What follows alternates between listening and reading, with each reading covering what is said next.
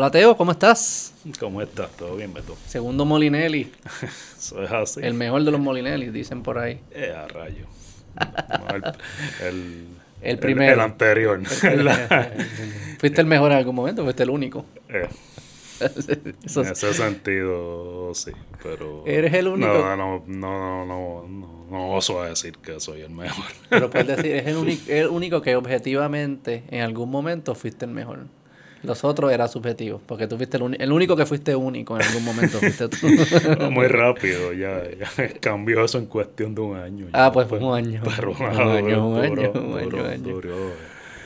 Estamos hablando este de... Me preguntaste de esta botella de whisky aquí, de Ajá. mi experiencia con el alcohol. Yo te estaba diciendo que mi, yo, yo le echo la culpa a mis taste buds. Yo no Ajá. tengo ninguna responsabilidad aquí. Que no saben diferenciar mucho entre whisky, vino y eso. Y por eso pues casi todos me saben, digo, sí diferencio, pero no, no es como que el range no es tan grande como para decir, ah, esto, esto me cambió la vida y esto lo odio. Para mí todos saben, no, todos cumplen la misma función mismo. y saben más o menos lo mismo. Por eso y, es un excelente punto de partida. Y entonces tú me preguntaste de cuándo empecé a beber y como, como 15, 16 años, como muchos de los puertorriqueños. Más pero más por un aspecto social, de por jangueo y cosas jangueo y pasarla bien y, y hacer chistes y Ajá. sentirse bien y nada. Como que el, su puro efe, el puro efecto del alcohol no es el sabor del alcohol ni nada de eso. Y yo creo que eso, eso fue hace como 20 años. Yo creo que no ha cambiado mucho. Yo creo que quizás pues sí... Mm. Ahora aprecio más como que el alcohol que no me da hangover, digamos, pero ya, pero siempre utilitario, fíjate, el sabor nunca ha sido algo como que... Muy curioso porque, pues, por un lado, eh, estás admitiendo que no es algo como que disfruta. Dif si, si, si le quitaras, eh, digamos, si le quitas la, la parte social oh, y la experiencia, probablemente no lo haría. Eh, pero lo sigues haciendo. Por, por, por, el estado mental que me trae, probablemente. Muy curioso. ¿Has practicado algún deporte alguna vez? Sí, practicaba muchos deportes de joven, este, soccer, baloncesto, pelota, voleibol. Imagino como deportista te das cuenta que cuando entrenas, ¿verdad? Llega un punto en el que tu cuerpo se acondiciona y comienza a responder de un modo diferente, como más Sí, como que se, más auto, pues lo mismo se programa, las, como que eh, se programa. Exacto, es lo mismo con las papilas gustativas también. O sea, que no he bebido lo suficiente. Eh, no, no, no se refiere a eso. Tú puedes ir a un gimnasio toda tu vida y si no lo y si no estás No he bebido bien, bien, con esa intención, digamos, lo que tú dices. Mm, Si no estás eh, buscando un desarrollo en ese sentido, no necesariamente, a lo mejor te sientes mejor que no hacerlo, pero no no vas a notar un cambio sí. eh, más allá. Yo creo que parte de todo esto, que es muy curioso y es una cuestión, en este sentido podría ser muy puertorriqueña, en, como aproximación a, a la bebida en general, es el enfoque social. Eh, mientras que, sobre todo en el caso del vino, en, países vinícolas con tradiciones muy largas, pues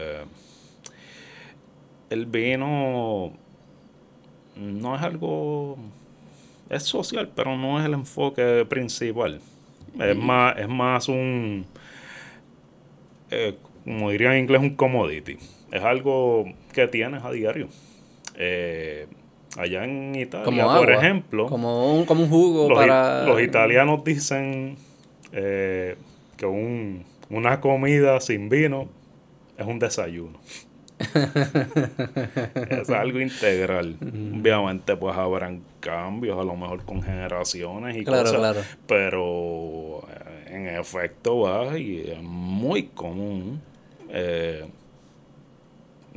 bueno, por no decir siempre, va a haber vino en un almuerzo o una cena. Eh, y entonces, a esto nos lleva a otras cosas por eh, el por qué. Uh -huh. ese, ese, ahí va, exacto. Eh, y desde tiempos muy antiguos, ya esto no es nuevo, eh, siempre se pensó el vino como, como un componente que resaltaba los sabores de los alimentos a través de los maridajes. Eso quiere decir cuando tienes dos componentes que logran una armonía uno con el otro, eh, pues ambas experiencias van a ser mejores. Y estamos hablando por ahora en la mesa. Eso después se puede traducir a, otras cosas con el vino mismo. Eh, pero en las tradiciones mediterráneas, por ejemplo, es muy común eso. Muy común. El vino es un componente esencial en la mesa. Y, es, y es, porque complementa el sabor de lo eh, que te vas a comer en este sí. caso. Eh, Pero ¿y por qué? Un poco antes de eso. ¿Por qué algo, y quizás no vino, en general el alcohol? ¿Por qué algo que, y yo sé que hay estudios que dicen que es bueno para ti, pero en general, probablemente es neto negativo al cuerpo. Ajá. Pero sí es cierto que ha existido en todas las culturas, en todas las tradiciones, todos los países del mundo básicamente tienen algún tipo de alcohol y sigue con nosotros. ¿Qué es lo que hace? ¿Cuál es la utilidad, con mi mente utilitaria, cuál es la utilidad de eso que llamamos alcohol que todavía sobreviva y emerja y surge en todos lados? Te voy a responder desde una perspectiva histórica Ajá. y bien utilitaria. Eh, en muchos siglos atrás, ¿verdad? Milenios. Eh, no existía la refrigeración, mm. no existían muchas cosas que tenemos hoy día que nos ayudan a preservar. Mm. Así se originan muchos productos que buscábamos desde un principio esa durabilidad. El vino seguramente se origina con uva fermentada se dice que en la zona del Cáucaso, entre eh, la actual República de Georgia y el norte de Turquía, esa parte. Eh, norte de Turquía. Lo, lo remontan como a ah, 9000 años antes de Cristo. Es muy ¿Ah, antiguo. Muy antiguo. Y esto seguramente ah, eso antes que agricultura. Estamos hablando de los orígenes de la agricultura mismo la uva que la uva que se usa para la elaboración del vino que se llama vitis vinifera eh, eh, se da en esa zona de la cuenca mediterránea del cercano oriente eh, de Anatolia el nombre antiguo de Turquía y y entonces al parecer como muchas otras cosas el pan también todos son alimentos que, que de luego un tiempo de contacto con el aire, pues, cogen esporas y, logran una fermentación. La cerveza, la cebada. Cuando... ¿El primero fue vino? ¿Tú el primer alcohol fue cerveza o fue vino? Eh, yo creo que a nivel de elaboración parece ser el, el vino, pero muy antiguos ambos.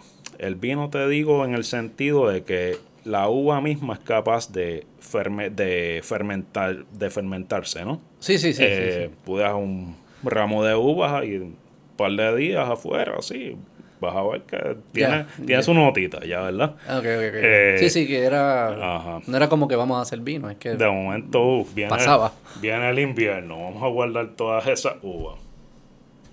Va a ir descubriendo poco a poco que es más fácil tener un mosto, así le llaman, y, tienes el, jugo por la fermentación, que es el producto de que se preserva, dura el más tiempo. Estamos hablando del tiempo también que, se empiezan a originar las vasijas de cerámica, por ejemplo. Eh, y por durabilidad, pues Empieza a surgir. es una solución de. Nace un producto que, tú, que los antiguos se dan cuenta que pueden transportarlo, pueden. Eh, adquiere por definición, ya sea por el proceso mágico químico de la fermentación, como. como por todas las bondades que ofrece, sobre todo en un contexto así, eh, adquiere rápido significados ceremoniales. Okay. Ahí con, Y ahí entras el elemento del alcohol como tal, del, del la nota, como le dirían. Las habilidades de accesar otras cosas, otras realidades, o distorsionar la realidad. Exacto, sí. ¿Y por qué? Porque lo de la fermentación queda claro de por qué es, una, es algo que emerge en muchas culturas y es una solución a un problema específico. No solo eso, tú has visto los jamones estos curados. Eso, eso, es un modo de preservar un... Pero una vez, de, eventualmente sí se inventaron tecnologías de preservación. ¿Por qué el alcohol entonces continuó? Porque debe ser ese segundo aspecto, que esa segunda característica que mencionaste, que es la parte de las ceremonias o la parte social. Hay gente que le llaman lubricante social o lo que fuese, que es la parte del alcohol per se. Porque ya la preservación la resolvimos. Ya no necesitamos hacer la magia esta que hacía la fermentación, la podemos hacer nosotros. Pero como quiera el alcohol continúa. ¿Por qué sé? ¿Por qué? ¿Por qué continúa? No, ¿por qué? Porque continuó. Lo, primero es porque queremos eliminarlo. No, yo no quiero eliminarlo. pero quiero, quiero darle, quizás darle, traer a la luz y a la conciencia el, el valor que añade. El valor añadido que tiene. Debe tenerlo porque es que si no, no lo tuviesen todas las culturas que existen. Quizás las que no existen no tenían alcohol y por eso no existen, porque perdieron peleas o lo que fuese. hay algo en el alcohol que está con nosotros y siempre está, y siempre ha estado y se ha permanecido. Mm. Hasta, y, culturas que ni se hablan, ni se conocen y como quiera surgen en Asia, en América Latina, en Europa, en África. Lo de la fermentación y la preservación es claro la parte, lo del lubricante social parece que también tiene que ser algo importante. Igual que otro montón de cosas que, que tú vas probando y vas diciendo, mm, espérate, esto es mejor que esto otro. Y entonces con el tiempo pues mejora la práctica y se hacen mejores productos cada vez. Y ya desde la antigüedad, tú coges en el Imperio Romano, por ejemplo, y existía un comercio a distancia de vino. ¿Ah, y existían categorías. Es decir, era apreciado, por ejemplo, el, vino falerniano, el vino de Rodas, ya buscaban vinos con ciertas procedencias. Esta gente hace dos mil años tenía ya nociones de denominaciones de origen. de la uva como tal. Y... De, del origen de la uva y de la tradición vinícola de determinados lugares. Y movían volumen ya en aquel periodo. se han encontrado barcos hundidos que, que llenos de, de, de ánforas. ¿Y a dónde los enviaban? ¿Dónde, ¿Con quién De una parte a otra del imperio entero y incluso fuera también. Hasta en India se han encontrado vinos de que venían de eh, Roma. Del Mediterráneo, sí. Wow. Eh, o sea, ¿qué, ¿qué quiere decir eso? Que ya era algo que estaba bien integrado culturalmente. ¿Cómo habrá sido el primero que lo probó y se fue en el viaje y eso? Tú, tú, yo he escuchado gente, de hecho me compré un libro ahora que se llama The Sacred Mushroom and the Cross. Ok. Y es, y lo he hablado un montón del podcast, siempre me, dicen, para de hablar de eso, voy a seguir hablando de eso porque a mí es fascinante, que es, hay gente que está estudiando la relación que tienen los hongos psicodélicos con los orígenes de las religiones de Occidente el judaísmo, el cristianismo y el islam. Este, que hay, un, hay uno, John Alegro escribió este libro, no lo he empezado a leer, pero he escuchado sobre él, que él hace este estudio arqueológico, antropológico, histórico, de entender si, ¿verdad? si esos hongos eran eh, nativos de esa área y la relación que tenían estas civilizaciones con ellos, y si pueden ser estas, estas revelaciones que, la, que los místicos o los originarios de las religiones estas revelaciones que tuvieron, esta relación con Dios. Y hubo, hubo como alguna trampita con el hongo. El hongo jugó un papel en, esa ceremonia. Este, y la, y la, la conexión la hacen porque cuando es, leen estos textos eh, bíblicos y estas experiencias místicas y las comparan con las experiencias que personas tienen hoy cuando hacen psicodélicos en, en ambientes similares, se parece mucho. El lenguaje, todo, todo, lo que parece surgir en la mente es bien parecido. Y empieza, empieza a crear esta, esta hipótesis. Y en, esa, en esas conversaciones también he escuchado que el vino, tan, junto con él, había creo que era una había, había un libro de recetas que tenía uno que decía, este hongo mágico mezclado en un pote, creo que era vino o cerveza, era parte del ritual espiritual. Imagínate en todos esos miles de años todo lo que se habrán inventado. ¿no? Mm, y ejemplo, mira, a, veces nosotros se nos olvida que, que muchas veces, eh, tal vez la línea neoplatónica o que sea, pero eh, que parte de nuestra realidad son nuestras sensaciones físicas.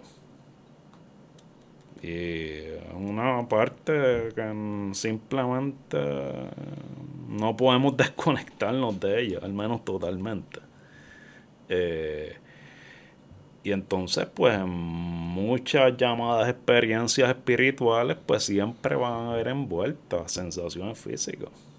Mm. Desde que vas a la iglesia y hueles los inciensos, por ejemplo. Mm. Eh, y toman el vino. El, ritual de la cogiba de, los taínos, por ejemplo. Eso es lo mismo que tenía la pitonisa en, en Grecia, por ejemplo. La misma cosa. Eh, revelaciones a través de sustancias alucinógenas. Sí. Eh, que colaboran en ese proceso. En ese sentido, que si queremos llamarlo hoy en día, pues está drogado, lo que sea, pero, pero... Un viaje, pero... Eh, pero es un gusto, no es una realidad que ha existido a lo largo de la historia entera. Pero parece ser que son productos que utilizados en contextos saludables o intenciones correctas, lo que sea, son mecanismos que te ayudan a ese proceso de accesar otra realidad, otra versión de ti, whatever, lo que le quieras llamar. Y el, el vino, es claro, el vino todavía es parte del ritual. Quizás los hongos ya no, pero... Ahí va, la, pregunta, ¿verdad? Y que cuando abres una botella de vino o, o simplemente sirves una copa o lo que sea, en ese momento, ¿qué es lo que está buscando cada cual? Sí, ¿sabes? Y ahí es que a veces es una pregunta bien interesante. Mm. Estamos buscando todavía desconectarnos Escape es la palabra que viene a la mente. A veces el escape puede ser negativo porque quizás esos son los que, son, que se están escapando de las cosas que tienes que atender, pero también es quizás accesar otras cosas buenas. O simplemente estás buscando un momento placentero. O un momento placentero. Sí, probablemente eso es lo que todo el mundo diría. este Pero ¿qué, de dónde surge ese placer? Es casi como, es un tiempo donde me puedo distanciar de mi realidad diaria. Eh, que probablemente eso es lo que o, simplemente que un, Digo, quizás te gusta el que un que, que un un determinado vino te has dado cuenta que está fabuloso con un, con un buen plan. Yo no todavía no he llegado a esos niveles. Es, el tipo, eso, eso es eh, lo, más... en la, te voy a hacer una anécdota. Sí, dale. Que, que me, yo pues en, hace unos años pues tuve la oportunidad de administrar un negocio familiar, un restaurante, ¿verdad? Eh, y en la época todavía, pues, no era, ponerlo así, no, había tenido el bagaje que tengo ahora mismo, a lo mejor en, en cuanto al vino y temas relacionados. Pero me, ya me interesaba y me llamaba la atención. Y yo hice pues un wine list, ¿verdad? Y entonces pues un día se aparece un don por allí, ¿verdad? Y dice, ah, lo que tienes de vino aquí es una porquería. Todavía me acuerdo, imagínate. Yo bien orgulloso en aquel momento con los vinos que había conseguido, supermercado, cosas así. ¿no? Sí, sí. Era lo que, lo, lo que tenía acceso, ¿verdad? Eh, y, nada, todavía me acuerdo muchísimo. Pero ¿y cómo? Si el don supiera que ahora soy importador y todo, pues. ¿Y a qué se refiere? Porque ahí yo, ser, ahí yo soy de los. Como que. Como que eso es relativo. Eso es como de que tú hablas que es bueno, malo. Y Pero es también en parte porque mi, yo, yo no sé diferenciarlos o no los diferencio. Mucha gente. ¿A qué se refieren que hay un vino y, y es algo que yo busco combatir. Mucha gente, por desgracia, mucha gente le coge cosas eh, a este mundo porque hay mucha gente snob. Sí, eso es lo que a mí no me gusta. ¿Me entiendes? Y entonces, pues, gente así que... es como arbitrario. Que en vez de, de, de, de buscar, pues, a lo mejor sugerirte a través de entendimiento, pues, ¿por qué no haces esto de este modo, mejor o lo que sea? En un lugar y decirte porque que tienes una porquería, pues, pues eso como, que digo, pero funciona. Que, pues no, claro, pero pero pero a lo que va la cosa es eh, total, que ahora yo miro para atrás y me acuerdo las recomendaciones que me yo digo, anda porquería. Era porquería. era, era objetivamente porquería. Lo que me estaba sugiriendo también. Así que, que Ah, lo que él también era una porquería. Eh, pero lo que tenías era porquería. Mira, yo no diría, yo diría que eran flojos. Eran ítems que tal vez pues no expresaban y esto se usa, vamos a llamarlo así, un tipo de personalidad. Tú ah, quieres que, que cuando tú haces un listado, ¿verdad? Tú vas a tener una lista con 20, 50, 100 vinos, lo que sea. Y ahí va una, una, un punto bien importante. ¿Por qué tener 100 y no tener 2? Eso ya presupone que los 100 deberían ser diferentes. Que haya 100 distintos porque hay 100 paladares distintos y tener uno para cada uno, me imagino que sería la respuesta. Hay gente que le gusta este, gente que le gusta este, pues tengo los dos. Asumo que eso es lo que te diría. Y ahí es que ves lo, la, lo interesante que es esto cuántas regiones productoras existen, cuántos tipos de uva existen, cuántos métodos de elaboración existen. Simplemente es, sobre todo vinos que buscan distinguirse. Es muy difícil que bien hechos pasen por desapercibidos. Eh,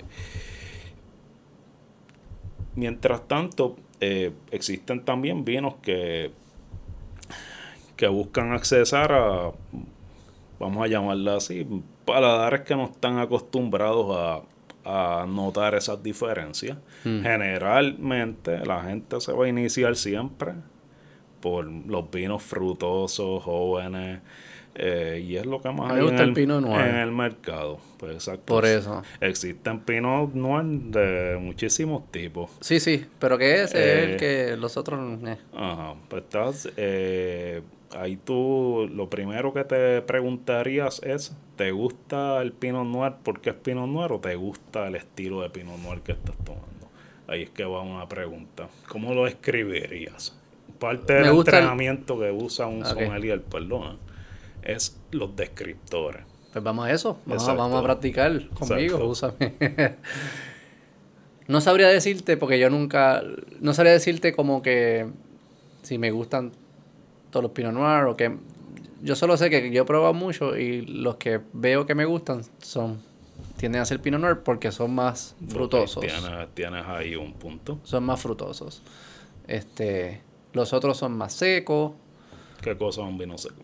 No sé, el que no me gusta. No, no, yo no, porque es que no... no... Muy curioso. ¿Qué significa que sea seco para mí? Es lo que me pregunta. Usaste el eh, como, si estuviese tomando un cartón, arena, como si... Obviamente no ese nivel, pero... Quiere decir que hay más fricción cuando pasa por mi garganta, y que es que es lo que estoy diciendo. Es muy interesante. estoy, estoy analizando tu respuesta para explicarte cada punto. Eh, hombre, que la mesa se está moviendo un montón. Discúlpame. No, no. Está haciendo ruido. Tranquilo, eh, por ejemplo, el decirme que es frutoso, eh, frutado, el, y, que no te, y que no es seco. En, eh, en, el mundo del vino, cuando hablamos de un vino seco, nos referimos a un vino que tiene muy pocos gramos de azúcar.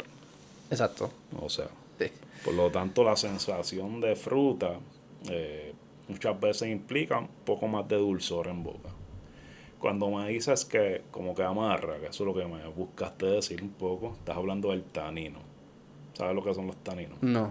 Los taninos son una, unos compuestos químicos, vamos a llamarlo así, que se encuentran naturalmente en la piel de la uva, pero también en, en lo que llaman el raspón, el, los palitos, también en la corteza de los árboles, en la hoja. Okay. Se encuentran generalmente en el mundo vegetal y son compuestos químicos cuya función es defensa para que los depredadores, en este caso animales herbívoros, pues ignoren la, las plantas porque les dé repugnancia. Ah, pues conmigo funciona. Pues mira qué curioso. Eso quiere decir que el tanino en esos pinos, uno, no estaba de tu agrado a nivel simplemente no, no, no, te, no lo digeriste bien.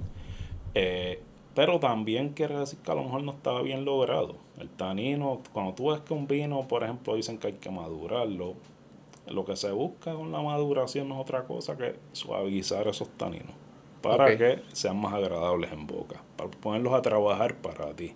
El tanino bien logrado te va, no, te va a dar, se va a traducir en sensaciones de densidad, de complejidad en boca, eh, o sea, no, no va a ser desagradable. Sobre todo en el caso de un vino balanceado. que es un vino balanceado?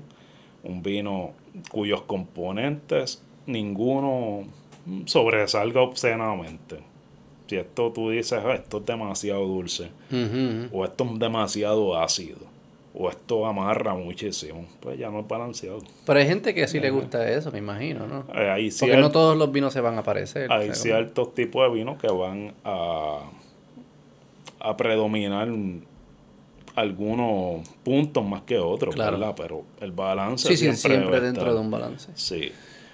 Y lo otro es, eh, me da sueño y no me gusta. O sea, como que ya son más, no es el sabor, sino el, el estado mental en el que me entra. Es de sueño. y ya yo soy pausado y calmado, con, low, con baja energía, que no necesito que algo me dé más sueño de, del que tengo. So que ya eso es más allá del estado mental. Cada uno asimila mm, de forma diferente, ¿verdad? Hay gente que se mueve bien. Obviamente cuando hay que ver, lo primero es si uno está tomando para para trascender esas esa vamos a ponerlo así, física y psíquicamente, ¿verdad? O, o no. Eh, hay gente que todo el mundo lo asimila de forma diferente. Si tú me preguntas, por ejemplo, a mí, yo trabajo en esto, mm, como mucho, si, me, si se me fue la mano, me, me da como cansancio también, que podría comprender un poco. Mm. Pero no, no, hay gente que se pone happy, hay gente que se pone incordia. Sí, es de todo, de todo. sí, sí, sí, esto es bien. Sí, hay que, que... ¿Y cuál es? Volviendo al señor que te dijo, estos son unas porquerías. Ah. Estoy curioso, y también lo has dicho como que em, hay mejores y hay peores. ¿Qué es un vino mejor y qué es un vino peor? Como que, ¿cómo uno mide eso? Mm. Eso es una pregunta bien interesante que imagínate que tienes un productor, ¿verdad? Eh, desde la perspectiva de un productor, un vino a nivel de costo, a nivel de experiencia, debería ser un vino más difícil de obtener. Eh, aquí pues tenemos una serie de, saliendo un poco de la subjetividad, ¿verdad? De, El mejor vino es el que más te gusta, eso, eso es claro, pero... Que mejor cumpla la función. Eh, pero tienes eh, aquí unos elementos ya de... Antes de llegar a eso, que tú no puedes distinguir un... El tema es un buen vino sin hablar del terroir. No, háblame de todo lo que me ¿Sabes lo que es? no sé nada de vino. Eh, terroir es un concepto francés, ¿verdad? Que le llaman, como implica la palabra. Pues, alude a territorio, pero también, ¿qué pensamos en el territorio? Eh, para ciertas escuelas de productores, sobre todo en Europa, el territorio es todo. Eh, no es solo el punto de origen, es la composición del suelo, la hidrografía, la dirección de los vientos, la exposición solar, la diferencia entre el día y la noche, eh, el clima general, y a eso le pones hasta las tradiciones de elaboración. Eh, y eh, toda esa, globalizando todo eso, es lo que llamarían el terroir.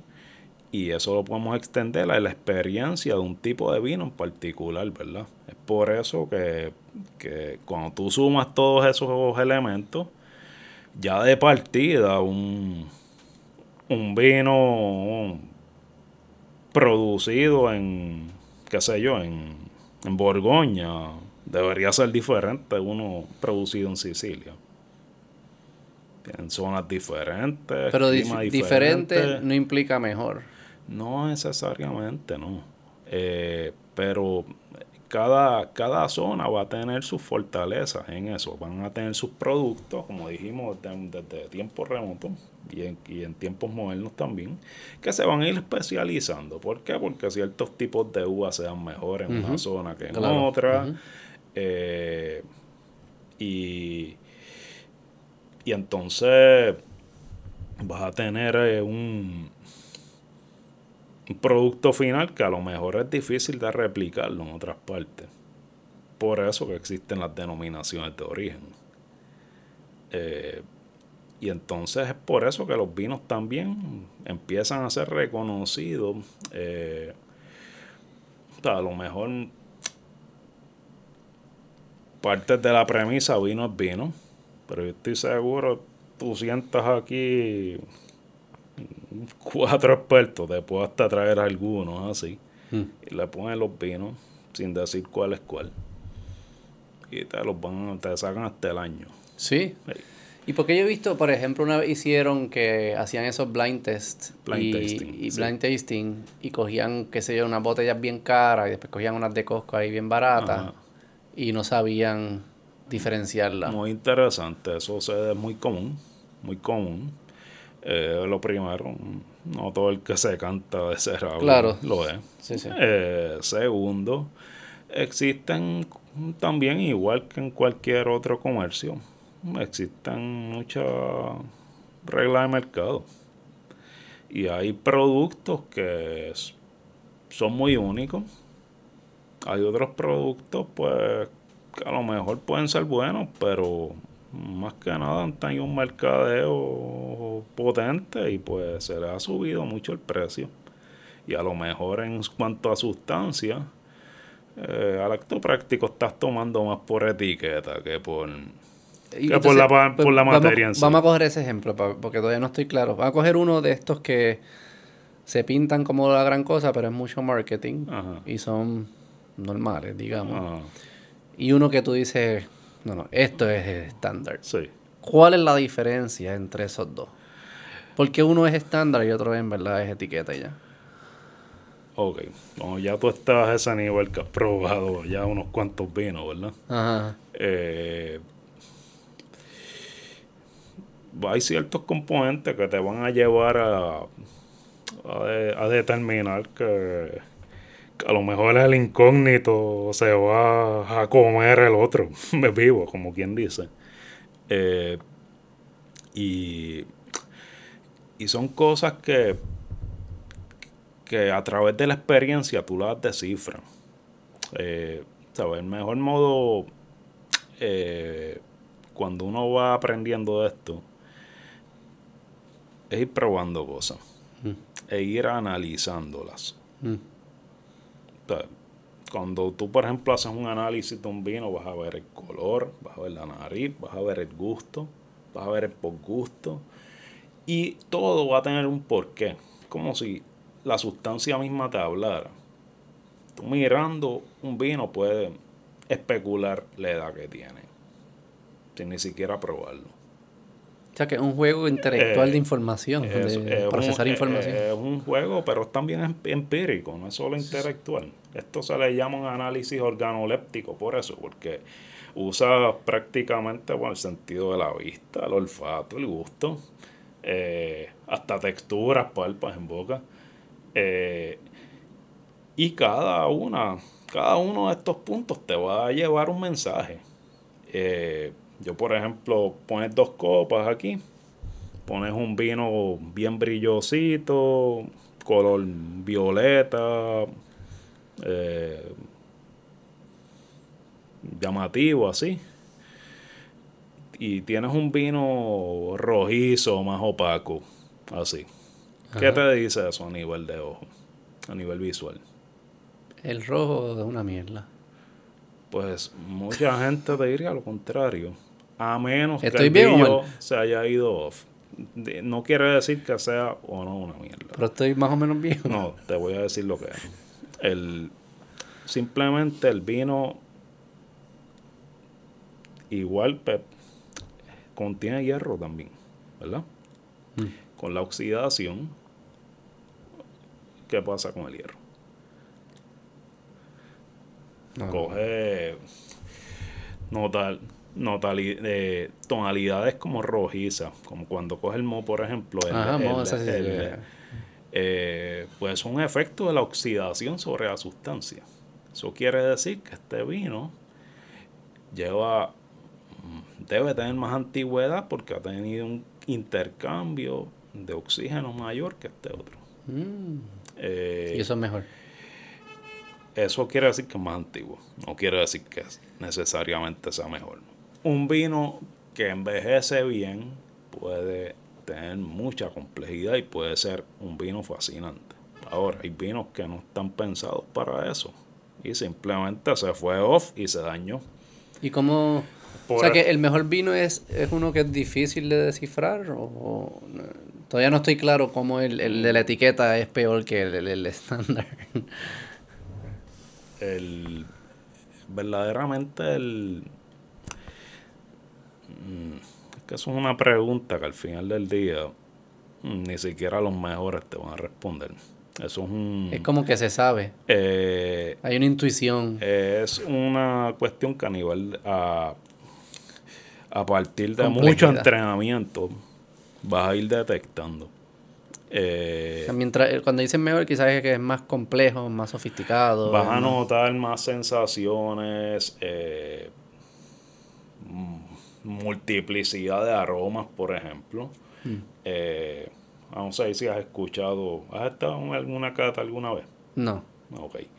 Ah, sí, yo fui a un viñedo y sí, hicimos una, pero no era te hablan, esto tiene notas de raspberry, de sí, yo no está como que sí, sí, Claro, claro. ¿Sabes para qué se hace eso? Pues para cobrarme los 100 pesos del tour. Ah, también. Pero nada, para. Eh, cuando. Cuando coges, por ejemplo. Si yo, ¿te gusta el café? Me, pues, sí. ¿Te gusta? Bueno, igual todo el café, café, café, olvídate de eso. aburrido para esta eh, eh, la cerveza me gusta, fíjate. ¿Te gusta la cerveza? Vámonos por la cerveza. Dale, muy bien. ¿Qué cerveza te gusta? Las más básicas. Odio las IPAs. Odio las IPAs. ¿Por qué odio las IPAs? Porque saben todas igual. Son pesadas. Ajá. Son aburridas. Son caras. y siento como que Siento que la hizo un huele bicho que se cree mejor que yo. Ok. Muy interesante. Ahora, pero Me gustan las, como la, la, las pale ales, las blonde ales, las un poco que son más suaves, pero con, y le añade saborcitos. Pero, pero mira que estás hablando en términos de categoría. Sí, esos términos recientes, eh, cosas recientes. Está, Estás distinguiendo unos tipos de cerveza de otros. Sí, sí, sí. Porque no puede ocurrir lo mismo con el vino. Puede, pero yo te dije el Pinot Noir es el más que me gusta. sí, sí, sí, sí. Pues, pues, no, no, yo no estoy en contra de los vinos. Pero un poco... Eh, lo que también quisiera ver es, yo te escucho y te creo, y te creo, y que creo que hay personas que han tenido muchas relaciones con el vino que cuando lo prueban están entendiendo y están apreciando unas cosas que yo no hoy en día no sé apreciar. Y probablemente cierta complejidad, como tú dices, historia, ah, mil cosas. Pero también lo que significa que esto es un camino. Mm, y que no tiene sentido yo comprar la botella súper más compleja porque es que no la sé apreciar. que quizás lo, lo, lo, lo, interesante del vino es ese camino, es como tú empiezas a, empezar a apreciar esas cosas y, y, a exponerte a cosas nuevas, pero siempre con entendiendo que es un camino. O sea, como que también hasta hay un fit. Si yo soy un bacal, tú, por ejemplo, a mí no me recomendarías una botella súper compleja porque me vas a decir, pero es que tú no estás sobrepagando, tú no sabes cómo de, mm, alguien que, no, que está aprendiendo a guiar, cómprate un carro que es, que es un carro de Fórmula 1, que es imposible ir. No, no, lo va a disfrutar porque no, no entiendes cómo funciona. no lo vas a poder apreciar. Cómprate algo que te va a llevar en el camino. Tú, por ejemplo, cuando te tomaste, cuando has ido probando cervezas diferentes, no me puedes decir que no estás buscando sensaciones diferentes. Sí, sí, sí, buscando sensaciones diferentes y también, sí, sí, claro que sí. Si todas fueran iguales, pues, pues, pues, es lo mismo con el vino. Cuando no soy indiferente, claro. Cuando probamos diferentes tipos de vino, eh, o sea, muchas veces pues nos vamos, a, casi siempre, a diferencia de la cerveza, que muchas veces vienen en volúmenes más limitados y cogemos varias, ¿verdad? Eh, la dinámica con el vino, pues o te sirvieron una copa o abrimos una botella y mucha gente pues se quedó en esa. Pero la gente, mucha gente no está acostumbrada a los line-ups, por ejemplo. Mm. Probamos, qué sé yo, seis vinos diferentes en una misma noche, por ejemplo. ¿Ah? Y ese es el mejor modo de tú notar diferencias de uno con otro. Porque estás ahí al momento viendo. Uno al lado de otro, sí, eh, Y entonces por ley son, por ley, seis, seis tintos, por ejemplo. Eh, eh, tú vas analizando. Eh, sobre todo si lo, lo, que le quieres dar un enfoque así de un poco investigativo, es muy interesante. Sí, sí. Tú vas a comparar el color de todos, los aromas de todo, volviendo al ejemplo de lo del wine tour y lo de los raspberry y las cosas, esos son indicadores que usan como descriptores, vamos a llamarlo así. El vino sabemos que es uva, ¿verdad? que se ha fermentado, son diferentes tipos de uva provenientes de diferentes zonas, ¿verdad? Con elaboraciones diferentes. Pero, ¿cómo describimos eso? Hay un poco es que usamos la creatividad y la, imaginación y buscamos eh, como un discurso como asociativo, casi alegórico, ¿verdad? ¿Qué, me da esto? ¿Qué me, qué me, muchas veces hasta experiencias de la niñez, cosas que, que, que, que, te, que, te pones a buscarlo desde esa perspectiva, mm. puedes encontrar notas amaderadas, vinos que tengan su, su madera, eh, pero puedes ir más allá. Y es como un ejercicio de que ahora está de moda, de como de mindfulness, de awareness, como que estar viviendo el presente y entendiendo todas esas emociones que están que Yo trabajo un vino, por ejemplo, un pecorino, que es un, vino riquísimo, eh, un vino blanco, que proviene de una zona muy interesante y están entre el Adriático y el Apenino, en la parte este de Italia, okay. la cadena de los, de los montes Apeninos y el mar Adriático. Es una zona muy interesante porque tiene influencias de mar y montaña prácticamente.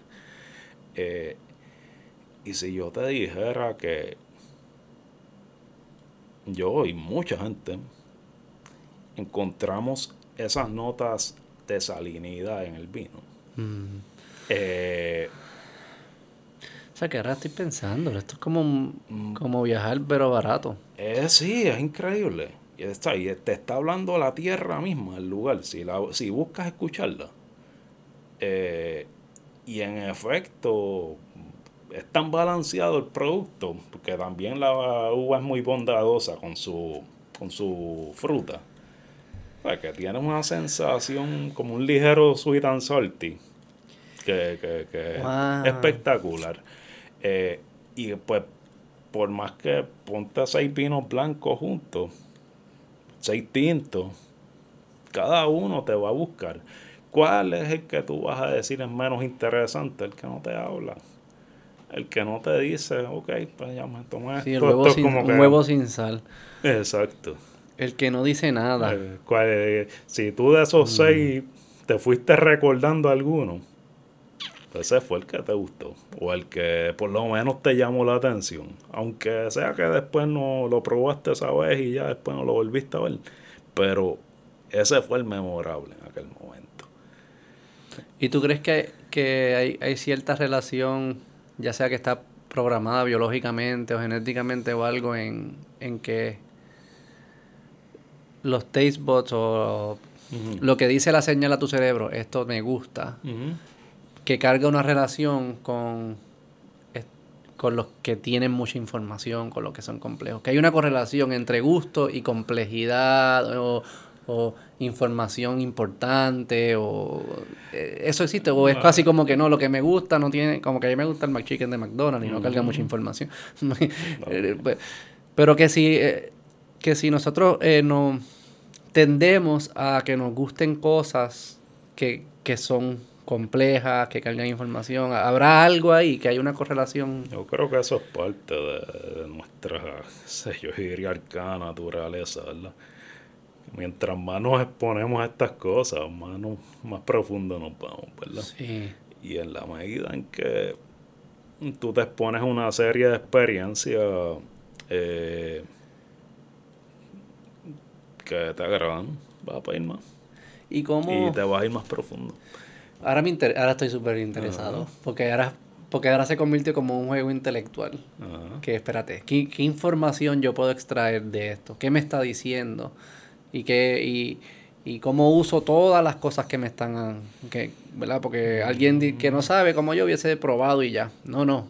Observe, ver el color, eh, mira la composición química y que, y, que entonces si esa es la composición química, depende de dónde puede surgir y qué color te dice, el aroma, como tú dices, cuando lo mueves, cuán, cuán rápido se mueve, cuánta azúcar carga, lo que sea. Como que estoy viendo, yo puedo ver un montón de cosas y eso es información que me está dando y un juego para tratar de descifrar de dónde viene, cuántos años tiene o, todo esto. Ahora es como Carmen San Diego, ahora, está divertido. Lo, en la medida que, te vas metiendo en ese viaje, es que eso es como diría al principio del fin.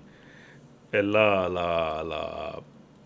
Y nada, y más que nada, hablando así, eh, yo lo encuentro divertido. Sí, ahora, ahora, estoy entendiendo, ahora estoy entendiendo la eh, diversión, que no eh, entendía antes la diversión. Eh, divertido, es decir, como dijiste ahorita, que me gusta como viajar barato. A veces no tan barato, pero, generalmente sí. Y, Digo, estás viajando en el tiempo. Y, igual también. hay que quitarse la noción esa de que hay que beber caro para, para beber bien. Hay vinos que pueden ser accesibles y pueden ser excelentes en el sentido de que de que tienen mucha expresión. Pero es curioso porque ahora me, estoy, lo asocio con la música. La música que es eh, pop repetitiva, que es cuestión de copy-paste y lo que fuese. Es divertido que eso, pero no te, no, te mm. inspira mucho, no te cambia. Mm. Música que es demasiada compleja es inaccesible. Hay como un sweet spot que, que, son, que, son, que es música que está jugando con, coge patrones que son, ya, ya uno conoces, pero dentro de esos patrones se atreve a jugar y a, traer, y a ser creativo. Y ese sweet spot es el que a uno como que, wow, eso es nuevo. no me da miedo porque no es tan raro, pero es nuevo, se siente nuevo. Hay algo que, hay algo, y creo que por ahí puede es el punto para entrar. Y, de hecho, no, no para entrar, para quedarse muchas veces también. Que porque, te, porque si tú te fijas, volviendo a la premisa de que para mucha gente el vino es un artículo de diario. Sí, sí. Obviamente, ¿cómo te vas a tomar botella a 100 pesos todos los días? Que esos italianos saben vivir Eh, y los griegos saben eh, vivir. ¿sabes? Pero también son los que están quebrados, ahora que lo, que lo pienso. Todos los países que están quebrados son los que tienen este, bien- este lema del, del como- vino y el desayuno. Es como todo, es como los, los gobiernos, ¿verdad? Pero sin embargo, pues la gente sigan viviendo Y son bien. felices. Así que, pero nada, teniendo ese acceso, ¿verdad? Eh, es un arte poder disfrutar de, vamos a llamar, llevarlo más allá de productos, de experiencia, eh, accesibles, que sean excelentes. ¿Y, y es único en el vino? ¿O esto, el whisky también uno puede hacer lo mismo, la todo, cerveza? Claro o- que sí, claro que sí. Pero no todos, porque parte de lo que tiene el vino es que es de la uva, que, que la uva está cargando esa información y es como que eh, eh, directo la uva. Los otros pasan otros procesos donde esa información se va perdiendo más. Ok, ahí No sé, digo, no una pregunta muy válida. Eh, tenemos en el caso del vino y la cerveza productos de fermentación que llamarían natural. Mm, Mientras que el resto, pues, tal vez exceptuando algunas cosas, ¿verdad? Que no serían bebidas muy tradicionales, muy específicas, no vamos a entrar en eso. Pero existe esta familia enorme de los destilados. La vodka, el whisky, el ron. el ron, la tequila, el mezcal, eh, la ginebra. Eh, la pregunta es muy válida porque eh, la, eh, la destilación es un proceso en el cual de un alcohol base, muchas veces, um, por ejemplo, el brandy, el brandy no es otra cosa que un destilado de vino. Mm, O sea, se prepara un vino base y se pasa un proceso, puede ser un alambique, lo que sea, que va a sacar un alcohol eh, mm, bastante más purificado de esa sustancia. En el caso del whisky, eh, yo estuve con mi hermano hace, hace dos años en, en Escocia y visitamos un muy interesante y en efecto el whisky inicia como una cerveza. ¿Ah, sí? Sí, es un destilado de una cerveza. El- La, la- la base es una cerveza. No sabía. Exacto. Es la. Es la. O sea, que mucha gente. o sea, eso es lo último que se imaginan. Sí, no. no. Ajá. Ahí entonces van otros artes. Eh, el, el tipo de añejamiento que hacen, la selección de maderas, por ejemplo.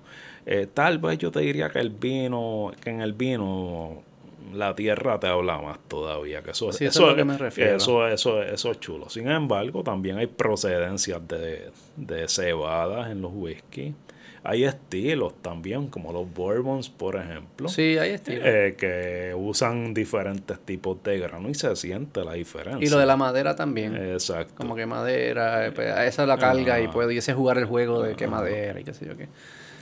Pero parece ser que el vino, como tanto es la uva y es la- el proceso natural, como tú dices, que, y eso es el, el- la materia, materia orgánica que está cargando con esa información, como un ser vivo, es como te estás... ¿verdad? Te estás, Ah, te, te- te estás tomando una, una planta que te quería decir algo y, Y te, está diciendo, mira, no te olvides de mí, de- yo soy de aquí, de esta región, qué sé yo, quizás eso es, es como, pero con, con algo que se destila, como que se aleja tanto de eso, pues. Hay mucha evolución y eso. Obviamente, pues, pues, alguien que tenga pues más expertise en ese área, pues, pues, te podría hablar mejor de ese mundo, ¿verdad? Yo pues eh, me gusta mucho y quisiera irlo desarrollando, pero no me voy a cantar de, Sí, sí. de- es un proceso que quisiera ir eh, aprendiendo. Algún día me, me encantaría traer whisky también. Estaría chulo. Eh, me gusta el whisky, me gusta. Sí, fíjate. hay, hay cosas excelentes. Es que es una dinámica. Por lo menos en el caso del vino, que, es un- que en eso que dijiste, hay una evolución, sobre todo en los vinos de añada constante.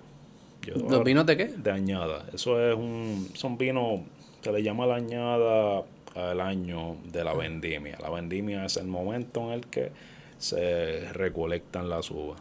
Cuando un vino te tiene un año puesto, eh, no se refiere al año que salió al mercado. Se refiere al año que se hizo la recolección. Recolección de, la uva. De la uva. Eh, y ahí va una cosa bien interesante. Hay vinos que cuando salen al mercado están pensados para que se vayan rápido en consumo ligero. Y, es el pop, esa es la música pop. Y exacto. Y ya a, a los dos años empiezan a desmerecer. ¿Mm? Hay vinos, en cambio, que vienen pensados, que la bodega misma en estos tiempos, antes no lo hacían así, pero ahora como la tendencia de la gente es abrirlo rápido y eso, la bodega misma pues se queda con el vino un periodo para esperar que llegue a su punto y lo sacan al mercado. Y es un vino que si es de guarda, puedes en buenas condiciones guardarlo y dejarlo seguir evolucionando.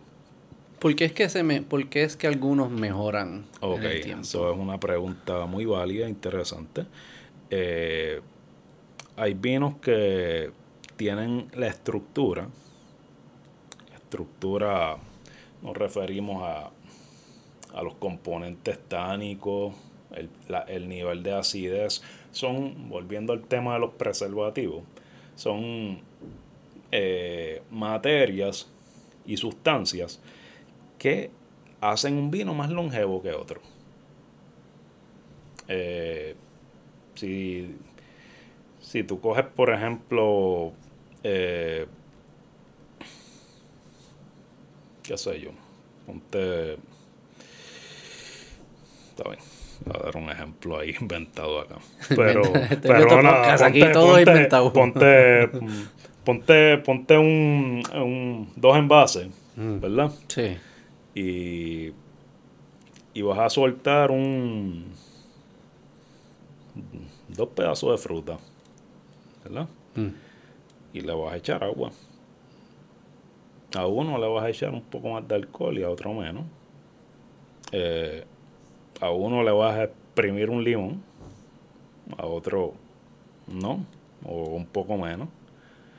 Eh, no, tú puedes hacer ese ejemplo, los guardas por un mes y vas a ver que el que tenía menos componentes añadidos se va a dañar más rápido. Eh, ¿Por qué? Porque eh, teníamos sustancias a la mano que, que ayudan a, a preservar. Y en este sentido, combinadas con, con, con un elemento que es el tanino, en el caso de los vinos tintos, eh, en esa combinación de, de, de, taninos con acidez, el tanino fue la sustancia que te dije ahorita, que es la que aporta los componentes sólidos al vino, los que dan amarre, que dijiste. Sí, seco, lo seco. Exacto eso es lo que va a hacer que evolucione con el tiempo, porque eso va a suavizar a través de un ligerísimo intercambio eh, con moléculas de oxígeno que se da. Cuando tú ves que un vino se le pone un corcho natural, eh, aparte de ser un método tradicional de, sellado, eh, tienes un, un componente orgánico también en el corcho, ¿verdad? Y tiene fibras que van a permitir que micromoléculas de oxígeno de, aire eh, se intercambien. Y el vino se va a dejar reposando y eso es un proceso eh, que se va a dar por años. Y ese intercambio entre esas pequeñísimas partículas de aire con los componentes de preservación en el vino, la que, los que van a suavizar los taninos, van a hacer que esa acidez baje un poco también, se va a ir suavizando hasta que el vino llegue a su punto. ¿Cuál es el punto? ¿Cuál es el punto? El punto en que cuando haces el análisis organoléptico vas a, vas a dar con un vino que vas a encontrar agradable. Y con mucha complejidad aromática, como estábamos diciendo ahorita, a nivel de sabores en boca, eh, es algo que tú vas a decir, espérate, esto no es juguito. Estoy dando Estoy ¿Qué me estará diciendo ese? Porque la uva ya ahí está jodida hace tiempo. Ya la uva dio la información que iba. Es como si pudiese hablar muerta con el proceso, el proceso nuevo. Si está evolucionando químicamente, quiere mm. decir que, tenemos una actividad, ¿no? Mm. ¿Te, ¿Te gustan los quesos? Más bueno. Todos son iguales. No, no. ahora tengo que inventarme yo ahora para no sonar tan, tan aburrido. Este, sí, me, ¿sabes? me gustan. Ah, no soy de los como que me como un queso. Que, me gustan los quesos en, con hamburguesas, en, en, otras cosas. Pero quesos así directos, pues sí, me gustan, pero... Más podido, más, me gusta... Mm. Déjame pensar. Me gustan los, sí, en Italia los jamones, y lo que es la burrata, el mozzarella y el prosciutto y eso sí, eso me gusta. Ok. Sí, sí. Pues, pues estás mencionando en este caso que tenemos una correlación quesos frescos. Quesos frescos. Exacto. Sin embargo, sabes que existen quesos añejos también. Quesos añejos me gusta, fíjate, me gustaría, sí, sí, he probado como un, un dry age, qué sé yo, qué carajo de eso. Ajá no sé, suizo o algo así. Eso quiere decir que, que, que eso es un producto, en este caso un queso, se le dio un tiempo de evolución para lograr dar con unas cualidades específicas. Eh, mm. Y eh, lo mismo ocurre con varios tipos de vino. Hay vinos, por ejemplo, como, un Barolo, el Piemonte, que hecho con uva Nebbiolo, que todo el que esté familiarizado con la denominación sabe que que si sacaste un, vino de este tipo, a menos que no sea obscenamente barato, eh, al mismo año, o dos, hasta tres años, eh, va a tomar un vino que podría resultarle a mucha gente muy astringente, muy ácido, muy desagradable en ese sentido. Porque es un tipo de ah. denominación que está pensada y es un tipo de uva que necesita una maduración mayor. Y esas uvas son las que eh, siempre es relacionado al, al, tanino.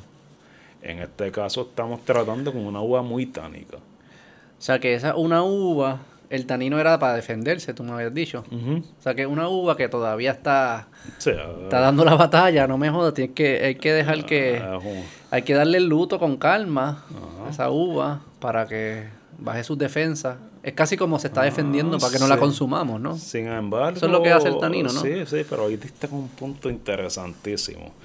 Mira cómo es esto.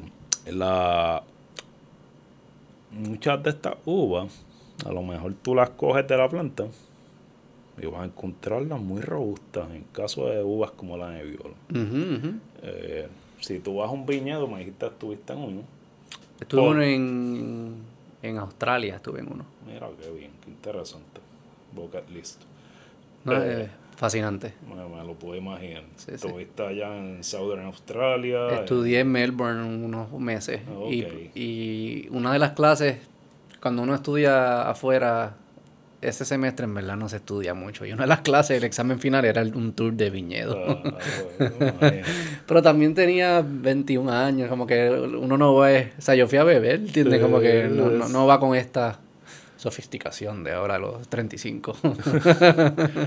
pues no sé si recuerdas que a lo mejor comparas con las uvas que podrías ver en el supermercado. Estas son uvas como más compactas y como más grande, sí, sí, más, Exacto, más compacta, sí, esa es la palabra. Eh, estamos buscando o dándole más importancia a otros componentes como la piel de la uva eh, y es porque estamos buscando hacer vino.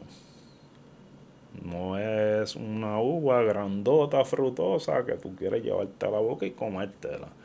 Eh, tiene un propósito diferente. Pero curioso que a lo mejor es agradable también. Cuando se reduce el tanino, ¿se convierte más frutosa? No.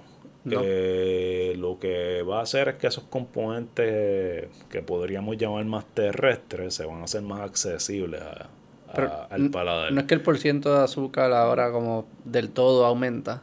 Eh, el azúcar se puede jugar con ella. Recuerda que en la fermentación eh, no es otra cosa que la transformación de azúcares en alcoholes, mm. ¿verdad? Por lo tanto, cuando si tú fermentaras el 100% de los azúcares, pues por definición desaparecieron porque se convirtieron en alcoholes, ¿verdad?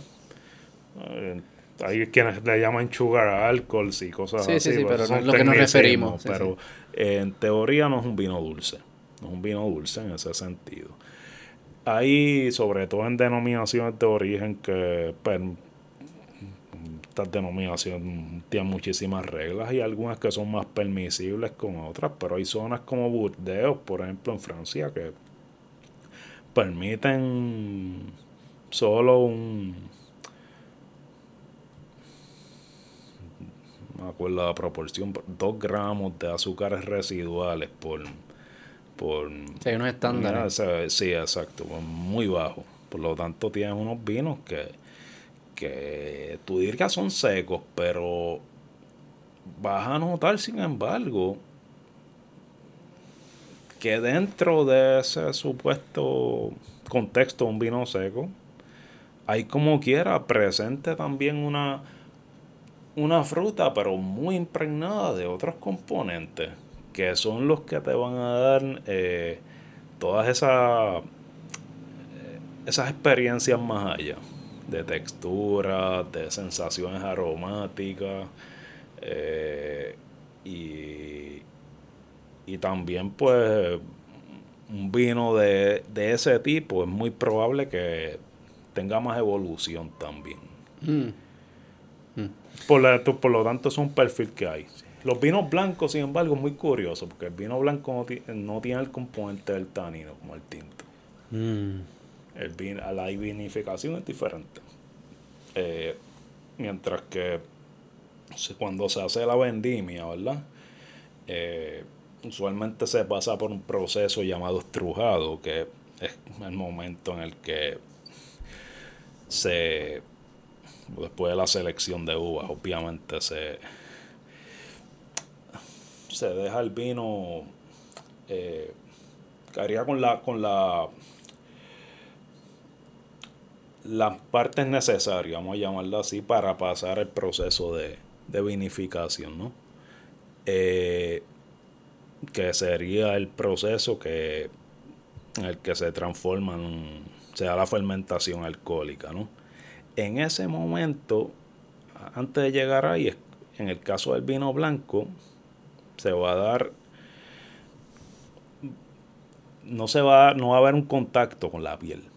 La piel se va a remover a través de un prensado y se va a dar la vinificación, perdón, en el, eh, con el mosto directamente. En el caso del tinto, en cambio, tú vas a dejarla reposar con la piel un rato mm. a través de lo que llaman una maceración. Te va a hacer el efecto y usted fija el pigmento, que son las antocianas, que están en los taninos presentes, eh, están en la piel. El jugo, tú coges una uva roja, por ejemplo, sí. la muerdes, vas a ver que tiene el mismo color de una blanca por dentro. Sí, sí, la piel. Y, y no pierde, y con el blanco no pierdes información al hacerlo de esa forma. Eh, es, más, es, más, es más difícil distinguir los blancos que los tintos. No necesariamente. Eh, eh, los vinos blancos también pueden ser sumamente expresivos. no está desapareciendo el origen de la uva, la variedad de uva. Lo que Pero la piel cargaba información, me imagino. Carga ciertamente información. pero tienes un desarrollo que se da con un estilo en ese sentido diferente y que también puede evolucionar. Hay vinos blancos que evolucionan, ¿eh? Duran menos por lo general que los tintos, pero hay vinos blancos que pueden aguantar muchos años. ¿Y hay blancos que dejan la piel o no? Eso no existe. Eh, ok, son muy curiosos. Eh, ahora mismo sobre todo hay un trend de los llamados orange wines.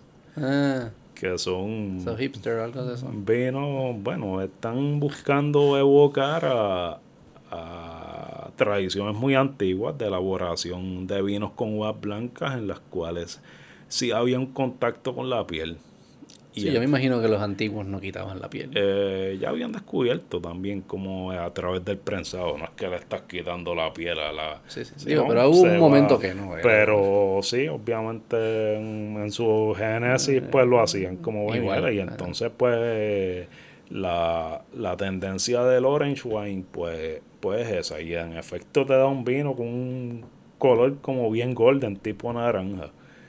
Eh, que, que nada. Bien. Sí, no me gusta ese color, fíjate. Obviamente, pues, eh, parte de, de la esencia de un vino blanco en comparación con un tinto es que suele asociarse a un vino más ligero, más refrescante. Y pues con el estilo pues del orange wine, pues no estás buscando eso, estás buscando otra cosa. Por lo tanto, no, no necesariamente lo hace superior a un buen vino blanco. ¿Y por qué surgió eso? ¿Por qué surgió en su origen eso de al blanco quitarle la piel y al otro no? ¿De dónde sale eso? Ya desde tiempos antiguos estaban, por qué? estaban explorando y haciendo estilos diferentes. Sí, era por... Lo mejor, pues en era una estrategia de en aquel momento dijeron, mira, qué bueno queda, ¿verdad? Con el tinto que bien sale, pero que, que, que, que a lo mejor no les gustaba el orange, aquello, y pues vamos a probarlo diferente, ¿verdad? Ok, sí, era... Y entonces, o sea, tú a veces pensamos, pues, esta gente eran en otro contexto histórico, eh, pues tenían otras realidades, pero en esencia eran como nosotros, eran humanos, y tenían su, su trial and error, igual con todo. Sí, sí, sí, sí. También de, yo siempre como... Sí, no Sí, que son como nosotros genéticamente y gusto y desarrollan mañas y todas estas cosas. Este, y hay marketing, hay colores que llaman la atención y colores que no, o sea, como que eso existe. También vivían en tiempos donde la vida era más precaria o que cosas como solucionar para el almacenamiento era más era más importante, no era, no era dado, como hoy en día ni pensamos en, eso, eso, eso que sí, no. A veces surgen cosas que son más que uno puede atarlas específicamente a es que si no hacíamos eso nos moríamos. como, el, creo que el queso también surge de eso, la preservación de, la leche. muchísimas cosas. El sushi creo que también es la preserva es una forma de preservar. Una forma de curtir el pescado, sí. La, ahí la... Pero nuevamente, pues pensamos muchas veces que por... estar en la antigüedad, pues simplemente estaban todo el tiempo survival mode. Sí, sí, pero hay veces que es como tú dices. Pues, no, ahí va, por que tenías pues a lo mejor eh, ciertas sociedades o grupos que en algún momento dado pues pudieron trascender ese punto de la pirámide de Maslow y pues empezaron a irse hacia sensaciones más buscando otras cosas. Digo, y creo que hasta en, eh, hasta en un, en un o sea, una sociedad donde era bien precaria, como quiera, había preferencias de colores y mañas y y pues marketing y cosas y estilos, y a lo mejor pues viajando son un mercader o lo que sea o alguien que iba de una ciudad a otra probó el vino de esta otra ciudad o de esta otra zona. Bueno pero qué bueno sabe porque porque este sabe mejor que el mío o sea es diferente. Y entonces y muchas veces es suerte. Y los comerciantes mano pues se me cayó la uva y pues lo tuve que hacer así, ¿qué quieres que te diga? Y de repente la gente le gustó más. Pues yo, lo, yo no pregunto por qué le gusta más, yo lo sigo haciendo y ahí por ahí seguimos. se han surgido muchísimas cosas. Hay un chisme supuestamente de, de que la llamada pastelería danesa, por ejemplo. ¿Cómo fue? Que supuestamente fue un chef francés que estaba, que no era ni danés. ¿Ah, verdad? Sí, y le estaba y parece que hizo unas cosas que, no le salió lo que le estaba buscando, ¿verdad? Y pa. Pero las tiró igual en mercado y encantaron muchísimo. Y pues ahí nació uno de los renglones de pastelería más vendidos en el mundo. Soy un genio. Creo que la, la avellana en Italia no también fue algo similar, como que en tiempos de guerra creo que no había chocolate y esta persona dijo, pues vamos a hacer esto y le llamamos semi chocolate de avellana y a la gente le gustó más y es como que salió la Nutella. Es, como que cosas... Pero son cosas que pasan. Eh. cosas que Hay uno que es de los...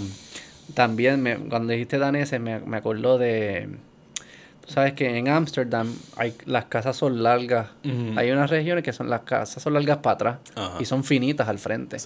Y eso fue porque hubo un periodo de tiempo que un político dijo, yo voy a cobrar taxes de propiedad por la distancia horizontal del frente de las casas. Eh, y la gente dijo, pues la construyo para atrás.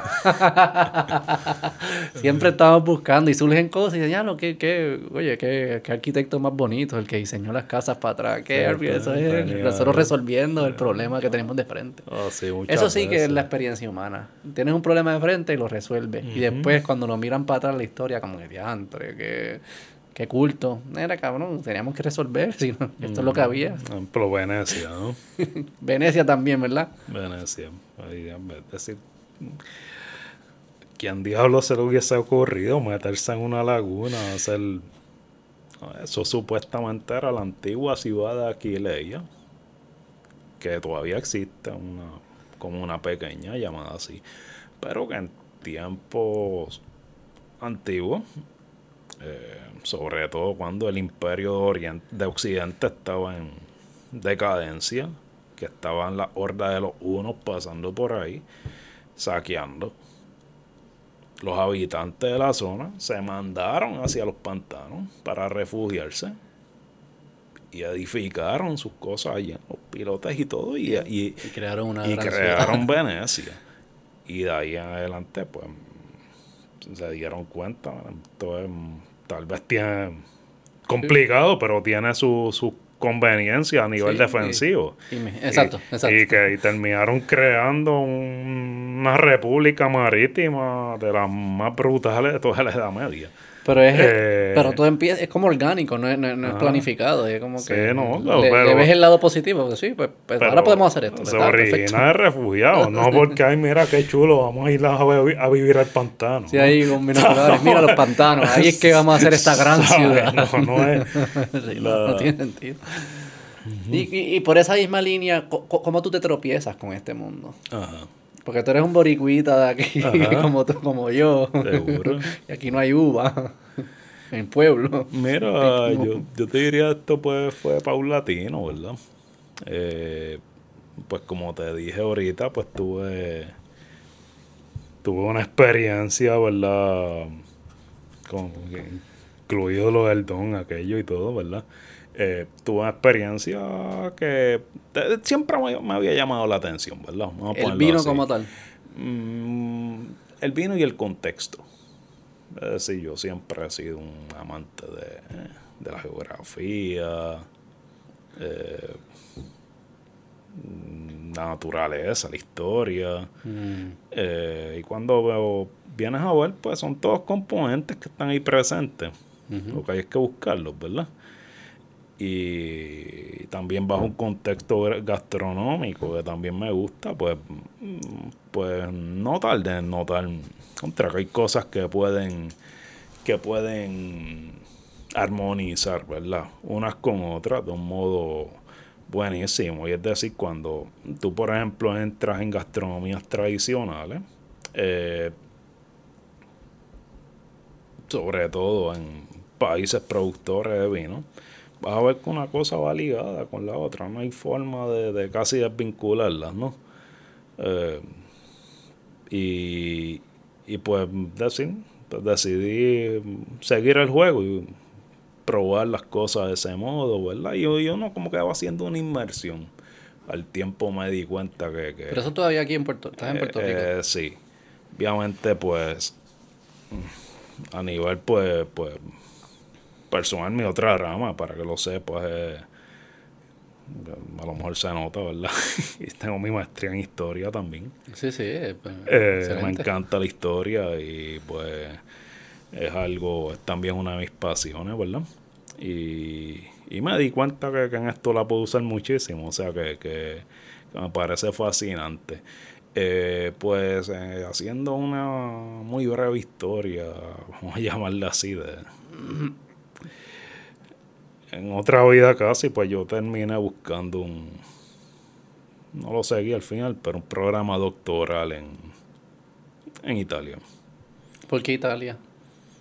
Mm, me encanta la, la las civilizaciones antiguas mediterráneas siempre me han llamado la atención. Y en ese caso, pues, pues estaba haciendo una tesis de maestría en eh, relacionada al Imperio Romano. Y pues decidí, pues déjame ir para la cuna allá, ¿verdad? Y, y ver si puedo profundizar esto, ¿verdad? Eh, regresé mm, sin, sin lo que estaba buscando. En caso, en cambio regresé comprometido y me casé al poco tiempo. ¿Cuánto tiempo tuviste con, allá? Con una, con una italiana. ¿Tuviste mucho tiempo o eso fue amor a primera vista? Eh, fue bastante a primera vista. Y, cool. Y nada, y... Súper. Entonces... no me arrepiento a esta altura. Y regresaste... Y regresé. ¿Y, lo del vino cogió otra forma cuando estuviste allí? Obviamente, estando allí eh, y envuelto ¿verdad? en esta nueva realidad, pues mis visitas a Italia fueron muy constantes, ¿no? Y visitas a zona vinícola. Y entré mucho en contacto con eso y, fue un modo mucho más divertido de, de profundizarlo, ¿no? ¿Cuál era tu, eh, conocimiento del vino a ese punto? ¿Cuánto tú eras como yo, bien casual había sido hasta el momento bastante autodidacta, había leído mucho, había... seguido. Eh, cuando finalmente decidí, pues me voy a, entrar en, en, esto, voy a crear mi compañía y eso, ahí pues ya busqué pues una formación adicional, ¿verdad? Pero fuiste a Italia, sorry, te interrumpí. Eh, eh, tuviste estos viajes a Italia y te una inmersión. Eh, sin duda, sin duda. A esta, sin duda. esta experiencia del vino. El, que estar en zona vinícola y probar el vino es. No, todo lo demás te puede complementar muy bien, pero es la experiencia más premium que puedes tener, ¿no? Con eso. ¿Cuál fue probar, un, probar esos, esos vinos con el viñedo ahí. Sí, yo he estado en, Napa también, estuve en California. Pues si, si uno va y lo hace con, con ese espíritu y slow time, así, no, no. ¿Ibas con alguien que también te estaba hablando y contando, algún experto? Si supieras que, un, que, que mi suegro fue una muy buena eh, influencia en eso pues fue el que me introdujo a muchos vinos que no conocía, en este caso de la zona de Umbria. Eh, y de ahí en adelante, pues seguí explorando yo.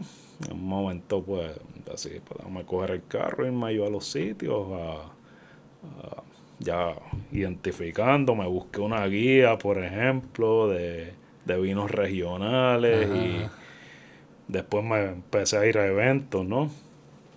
Eh, fui a un particular, me acuerdo, un show en Siena, allí que se llamaba El Wine en Siena, ¿no? Hmm. Eh, ¿Y qué hacían en esos eventos? ¿Cómo uno uh, explora? Pues, ¿Cómo uno explora? Imagínate que eh, zonas como el K ha estado en Siena, Siena es bellísima. No ha estado en Siena. Siena es espectacular. Eh, pues en ese casco histórico. ¿Siena en, en donde en Italia? eso es cerca de donde estuviste, en Florencia. Okay. De hecho, la zona del Chianti está entre Siena y Florencia. Ok. Eh, pues imagínate tú llegar allí y tienes el palazzo comunal de, de, renacimiento y varios edificios históricos, todos llenos con mesas y productores de sobre 200 bodegas con su vino. Tú pagaste la entrada y tienes un. La entrada es para tres días. Ya cuando tú. El viernes por la noche tú dices. Ay, coño. Eh, déjame programarme mejor para mañana y pasado porque si no, no vamos a regresar, ¿verdad? Eh, uno, lo, primer, lo, primero que vas a... la caga par de veces al principio. Lo primero que vas a descubrir es que no tienes que probar literalmente todo. Sí, sí, ¿Entiendes? Y a veces lo escupen, ¿no? Como lo prueben. Eh, sí, mucha gente hace eso. No, me encanta la práctica, pero, pero, sí. Eh, sí, sí, sí. sí. Estás trabajando eh, hasta cierto punto. Como que no te, no te pueden emborrachar tan rápido. Por otra parte, pues descubres también cosas chulísimas, ¿no? sí, sí, sí. Hay que encontrar el sweet spot. Sí, sí. Y entonces, ay, vino bueno. ¿Y qué estás investigando ahí? Porque yo imagino tú estás este, este mundo te empieza a enamorar, este, eh. empieza, te quieres meter de lleno en eso, empieza a investigar, pero ¿cómo, ¿cómo, qué es eso? ¿Cómo uno lo agarra? ¿Cómo uno agarra esa investigación? En ese momento ya yo sabía lo que yo quería, ya yo estaba construyendo mi portfolio. Exacto. Y estaba identificando qué quería empezar a traer. Cuando tú eh, piensas qué traer, ¿piensas qué es lo que le va a gustar a la gente o qué es lo que le debe gustar a la gente? Muy interesante. Siempre hay un poco de vanidad en esto, no digamos que no. Pero yo busco, en mi caso, esto es un mundo bien competido aquí. Estoy diciendo agresivamente competido. En Puerto Rico. Sí, sí. Aquí es muy curioso. Esto es un lugar que no produce vino, pero que encuentras vino de todo el mundo. Y es un sendo mercado. Para más decirte, por ejemplo, tengo entendido este es el cuarto mercado de la uva albariño para España en el mundo. ¿Per cápita o total? Puerto Rico, total. Agregado. Total. Ah, aquí hay consumo. ¿Qué es Guaynabo? Aquí hay, aquí hay consumo. Aquí hay consumo. Guaynabo solo. A ver, para darte una idea. Eh, y entonces. Qué prejuiciado esto. Vale, continúa. Para darte, pues obviamente, pues yo me pongo a identificar, ok, lo primero, mm, aparte del contacto que tuve, pues en aquel momento digo, ok, en Puerto Rico, ahora hay más, fíjate, pero en Puerto Rico hay vino italiano, pero no ha sido el enfoque. Eh, ¿Cuál, era, ¿Cuál era aquí? Eh, aquí español? ahora mismo hay más diversidad, pero sí, hasta mucho decimos, pues, California, España, non plus ultra, algunos franceses costosísimos y, y usan los chilenos y, argentinos Exacto, sí, como, más, como línea eh, que buscan supuestamente asociarla con economy, pero también hay vinos excelentes. Suramérica. Sí, sí. Eh, y entonces, eh, pues nada, y fuera de eso, pues hasta hace poco tiempo, pues fuera algunos espíritus más aventurosos, pues con la excepción de ciertas denominaciones, pues no, no había casi nada. Y entonces, pues yo dije, pues déjame irme precisamente por lo que... Por Italia. Por lo que yo sepa que no hay. En el proceso había descubierto unos productos que entendí, entiendo todavía que eran fenomenales y que la gente no los conocía. Y, y déjame traerlo. Obviamente, pues, en cierto modo, mm, mi audiencia para ese tipo de productos es para gente que ya tiene su bagaje, ¿no? Que está buscando explorar y expandir sus experiencias. Yo no soy tu target market. No necesariamente, obviamente, pues en aquel momento. Está bien, no eh, tengo problema. No, no, te, explico. Aparte que ahora mismo también he ampliado portfolio, tengo otras cosas, ¿me entiendes?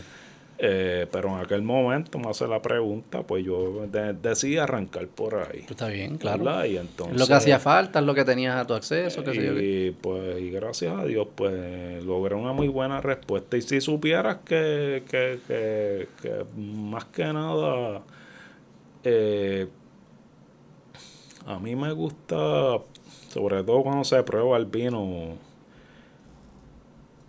me gusta todo lo contrario, llegar a que sea accesible. Pero te hago una pregunta, porque yo pensando, tú traes estas en verdad tú vas, alguien como yo, digo, quizás alguien hasta que consume un poco más de vino que yo, pero va, a, mí me manda a comprar vino, y estas las cosas más abrumadoras del mundo, porque es que hay un montón, me están hablando, me, todos están como calzando la mano, cógeme a mí, cógeme a mí. Yo no sé por qué regirme, yo no sé ni lo que yo estoy tratando de hacer. Al final yo busco como que, pues, la carátula, pues, más o menos, pero si la carátula es muy comercial, pues quizás estoy haciendo unas matemáticas en mi mente. No quiero coger el más barato, porque probablemente no sea el mejor, pero tampoco el más caro. Que, estás especulando. No, no, no, tengo ni idea de lo que estoy haciendo. Estás especulando. estoy inventando. Eh. Y sospecho que no debo ser el único que le pasa oh, esto. Debe ser muchísimo que... Muchísima gente. Entonces hay, hay un lado... Hay un sombrero que tú te pones, que es el sombrero comercial, que dice cómo yo gano en la góndola, me imagino, y ahí pues marketing y eso, pero quizás no es el lado eh, auténtico del vino que llevamos hablando todo este tiempo. Y está al otro lado decir, no, como yo entonces hago que personas como Beto empiecen a entender cómo tomar esa decisión para que, pues si, si hay un buen fit, cojan el mío, pero que sea una decisión inteligente, no una decisión arbitraria. Si quieres, ¿qué cosas tú, qué, qué, recomendaciones tú me puedes dar a mí específicamente cuando paso este proceso? Esa una, que eso es bien práctico para hoy viernes, ir a la góndola. Y segundo, ¿cómo tú me empujarías, cómo tú me ayudarías a empezar mi journey? Este camino en el mundo del vino para empezar a, a tener estas experiencias que hoy en día no estoy teniendo. Son dos preguntas ahí. Una práctica y otra un poco más. Pues yo empezaría desde tu zona de confort. Tú vas a irte hacia lo que te gusta, solo que vas a ir expandiendo un poco desde ahí.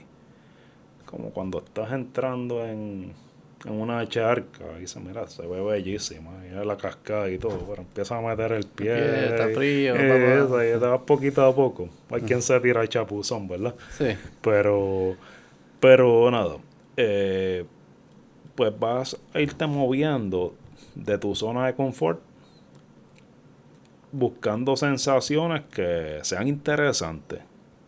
Cuando tú de momento identificas, mm, espérate, no me había dado cuenta y esto se volvió mi nueva zona de confort. Sigo expandiendo. Ok, pero entonces yo empiezo con, digamos, Pinot Noir, ya yo me siento cómodo con eso. ¿Cuál sería un segundo paso natural? Tú te sientes cómodo con varios tipos de Pinot Noir. sí, sí, también estoy generalizando de lo que yo he probado. Que probado. Tú vas a ir buscando, o sea, conoces, por ejemplo, algún vino, no tienes, ¿verdad? Cero. Yo no me sé ningún nombre de oh, ningún vino. sabes que son Pinot Noir. ¿Sabes cuál yo me, me sabes, sabes, sabes de dónde son, por lo menos. de pueblo. No, no, no, sé, no, no, no, estoy relajando, no sé nada. Yo solo sé que dicen Pinot Noir. Californiano, argentino. Okay, pues Pero te los puedo describir, ¿te acuerdas que eran un poco más frutosos, que no sean tan secos?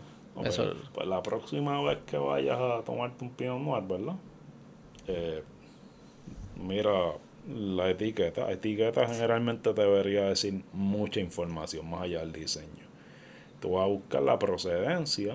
Ok. Vas a buscar el año. Probablemente vas a identificar un patrón con varios que has tomado eh, que vas a notar una similitud de edad y de procedencia. Eso quiere decir que ese estilo, con ese tipo de añejamiento, ha sido tu zona de confort con esa uva. Eso que primero tengo que establecer mi baseline. Exacto. De ahí pues vas a decir cómo... Vas a coger varios incluso que has probado los vas a comparar. Vas a buscar diferencias dentro mm, de... Y vas a decir, ok, va, vamos a ver los colores, vamos a ver los aromas que me dan, qué, qué, sensaciones puedo encontrar de cada uno. Y al final vas a decir cuál es el que más me gusta. Buscando hacer ese ejercicio contigo mismo. Eso no quiere decir que los otros no te, dejen de gustar, sino tú identificaste que fue un poco más allá, que encontraste más interesante, más complejo a nivel aromático, que te dio más por gusto. Eso quiere decir que cuando probaste el vino, eh, se quedó esa sensación del gusto más tiempo en la boca. es un, modo de notar complejidad en los vinos. Eh, cuando tú cuentas, por ejemplo, le llaman los caudalí en francés. Eh, te tomaste el vino y vas a notar que se quedan como si fueran unos aromas en la boca. ¿verdad? Y vas a contar uno, dos, tres. Si al segundo, tercer segundo ya no sientes nada se fue, o que sientes se quedó sensación alcohólica, pues ok, a lo mejor era un vino agradable, pero no, no debería ser tener una complejidad más allá. Mm. Si eso se queda por tiempo más prolongado, pues eso podría ser un indicativo más allá. Muchas veces de un tanino mejor tomado, más presente. Eh, de sensaciones como un como una réplica de lo que tuviste en nariz, en boca, por ejemplo. Mm. Eh, todo eso son indicativos. Ahí tú lo que vas a hacer es ir explorando con otros vinos. Vas a ir buscando eh, qué se me puede parecer a esto, pero puede ser un poco diferente también. No te tienes que quedar solo en la Pinot Noir, puedes buscar también otras uvas, que existen muchas uvas también en esa tendencia, que pueden ser tirando a, a lo frutal con taninos moderados. ¿Cuáles otras para allá? Pues mira, tienes uvas como la, la Syrah, la Merlot, la Sangiovese.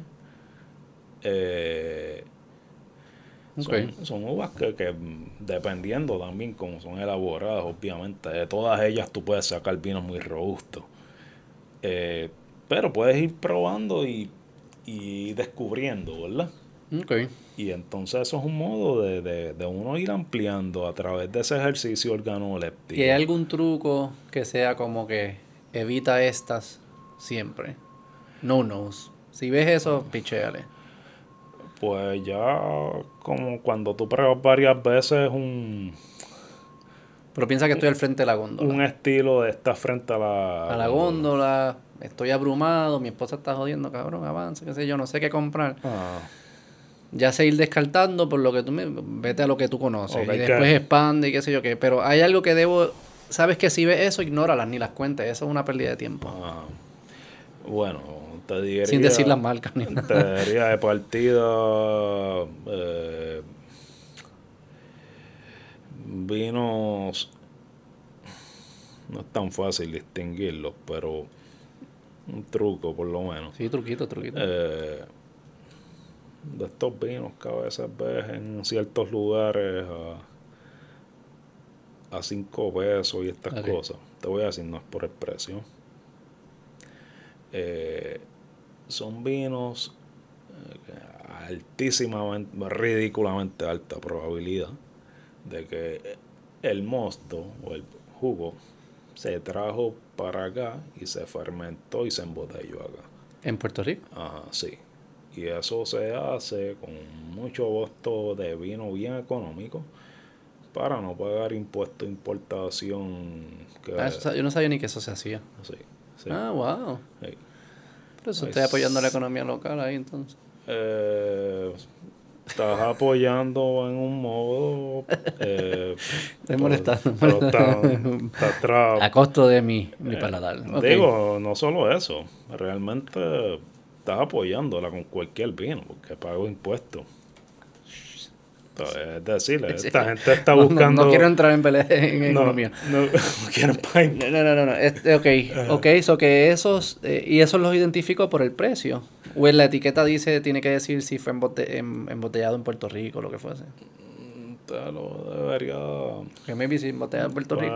Notarlo, eh, pero si estamos hablando en términos de complejidad, cualquier persona que esté en este mundo, pues te va a decir, esto es un vino que a lo mejor pues, te puede funcionar de de pelea, de ultra pelea, como quien dice, pero... Mm. Sí, sí, digo, sí, si eso es lo que hay, eso es lo que hay. sí, sí, sí, está, si lo que estás es en este viaje, que estás buscando ampliar los horizontes, pues, y me estás preguntando, pues, don't go there, man. Ok, perfecto. Eh, ah, eh, otras cosas, pues, estilos que hayas identificado que definitivamente no te gusten. Eh, y te diría también, yéndome al, extremo opuesto, que no le entres a vinos muy costosos. Todavía no. Busca. ¿Cuál debe ser mi range? ¿Cuánto una.? tú ahora mismo en góndola, como dices, estás comprando entre 15 y 25. Sí, sí. Ahí es que yo me mantengo. ¿Verdad que sí? Sí. Mantente por ahí y ve jugando. Míralo, no lo miras vertical, míralo occidental, eh, horizontal. Okay. Sí. Ve, ve, jugando más por variedades. Y Abre el abanico, no. exacto. No escales arriba. Y cuando abras ese abanico al final de, de un periodo, ¿verdad?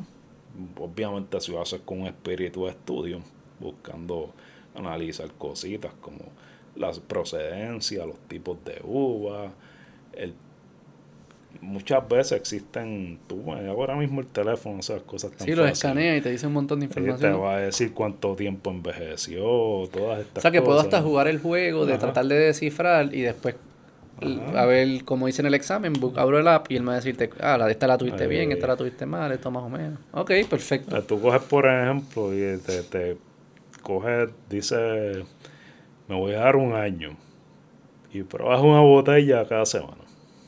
Sí, sí, ok. ¿Mm? Sé yo. Se puede, eso no. Eh, o compara, o que sea, o no tienen que ser así tan matemático. Puedes coger una vez al mes, un par de amistades, vamos a abrir unas cuentas. Exacto. Y entonces, eh, cuando vienes a ver, eh, pues te vas a dar cuenta después de ese año que tengo un, un espectro mucho más amplio del que yo tenía. en el sentido de que vas a tener una serie de sensaciones ya, ya como si tuvieras un código más amplio en, las mismas papilas gustativas que estábamos hablando ahorita. Sí, sí. O sea, que yo tengo una, es como, tengo un potencial ahí que no estoy usando. Un referente, un referente. ¿Cuáles, tu ¿Cuáles son los tus favoritos y tus regiones favoritas? ¿Cuál eh, Personalmente, o sea, sí, sí.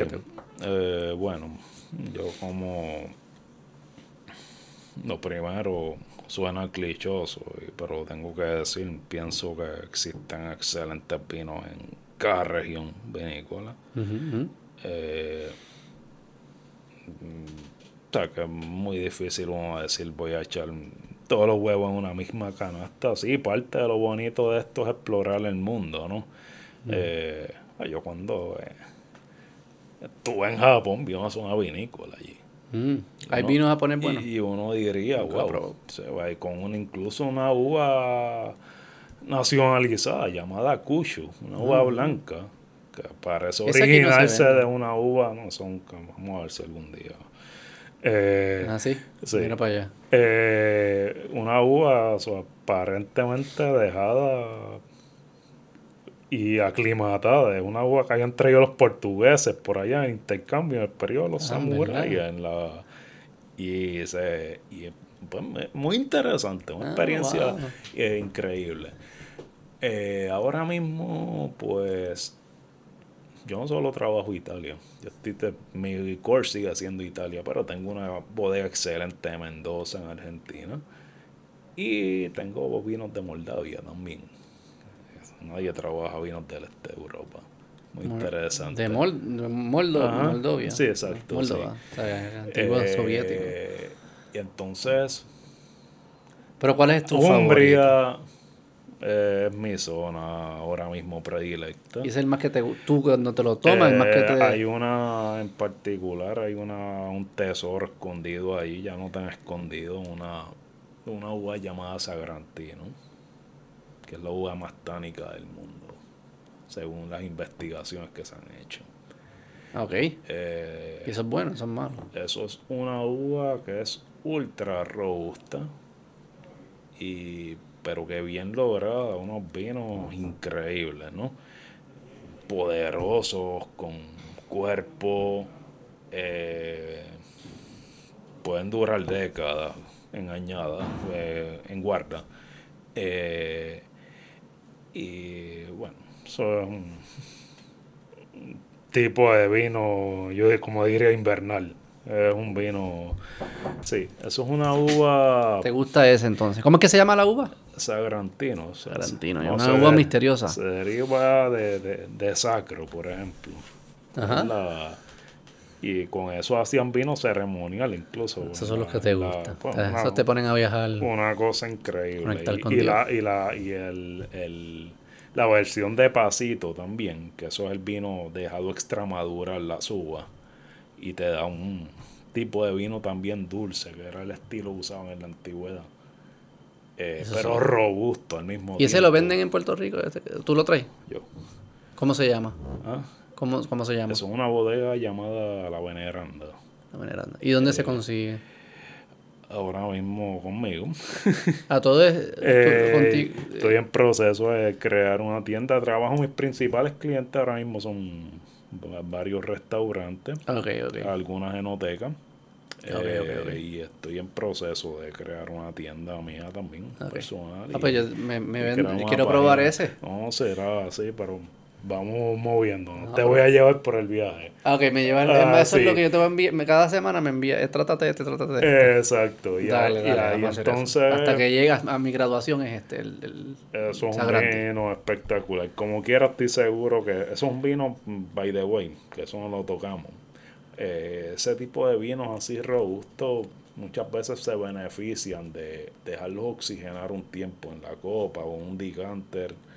Eh, para buscar suavizar el tanino aún así. No sé si has ido, por ejemplo, a algunos lugares, restaurantes que traen como esta botella de vidrio y versan el vino y lo ponen. Eso lo que están buscando es que el vino suavice mediante la mm. oxigenación. A veces le dan 15 minutos, 20 minutos, una hora. Eh, ok, pensaba que era por joder. No, no, no, no, eso tiene su propósito. Y no se hace con todos los vinos, tampoco. Eh, y hay otras uvas, me encanta, mi pasión en parte, en parte son las uvas, eh, como dijiste, misteriosas, que, mucha gente no, no conoce. Siguen pues, apareciendo, como que se descubren uvas que nada. Sí, montones. Y ahí como como me imagino que mezclan esta agua con esta, a ver qué sale, oh, lo que fuese. Sí, sí, esos son como los, perros, como hacen con los perros. Eh, sí. breeding, como crossbreeding. Los, blends le llaman a esto. Pero que existen blends, mm, bueno, los vinos más importantes de Burdeos son blends. Ah, sí. Y estamos hablando de, de, de botellas de miles de pesos. Eh, ¿Tú crees que se va a poder hacer en laboratorio? Que se van a poder replicar. Uh, y cosas. Y en ambientes controlados. Y que sepa bien. O siempre para ti, no, la parte no romántica, pero que la conexión con la tierra es que eso es lo que le da. El... Eh, yo diría. Mm, bueno, primero, eh, si estás hablando laboratorio en cuanto a clonaciones de uva, y eso o sea, hace ya hace tiempo. ¿Y se usan para el vino? Eh, han, por ejemplo, sacado en Ahora mismo es muy interesante porque hay toda una serie de movimientos, ¿verdad? De, que no necesariamente son afines unos con otros. Vinos orgánicos, vinos biodinámicos. Eh,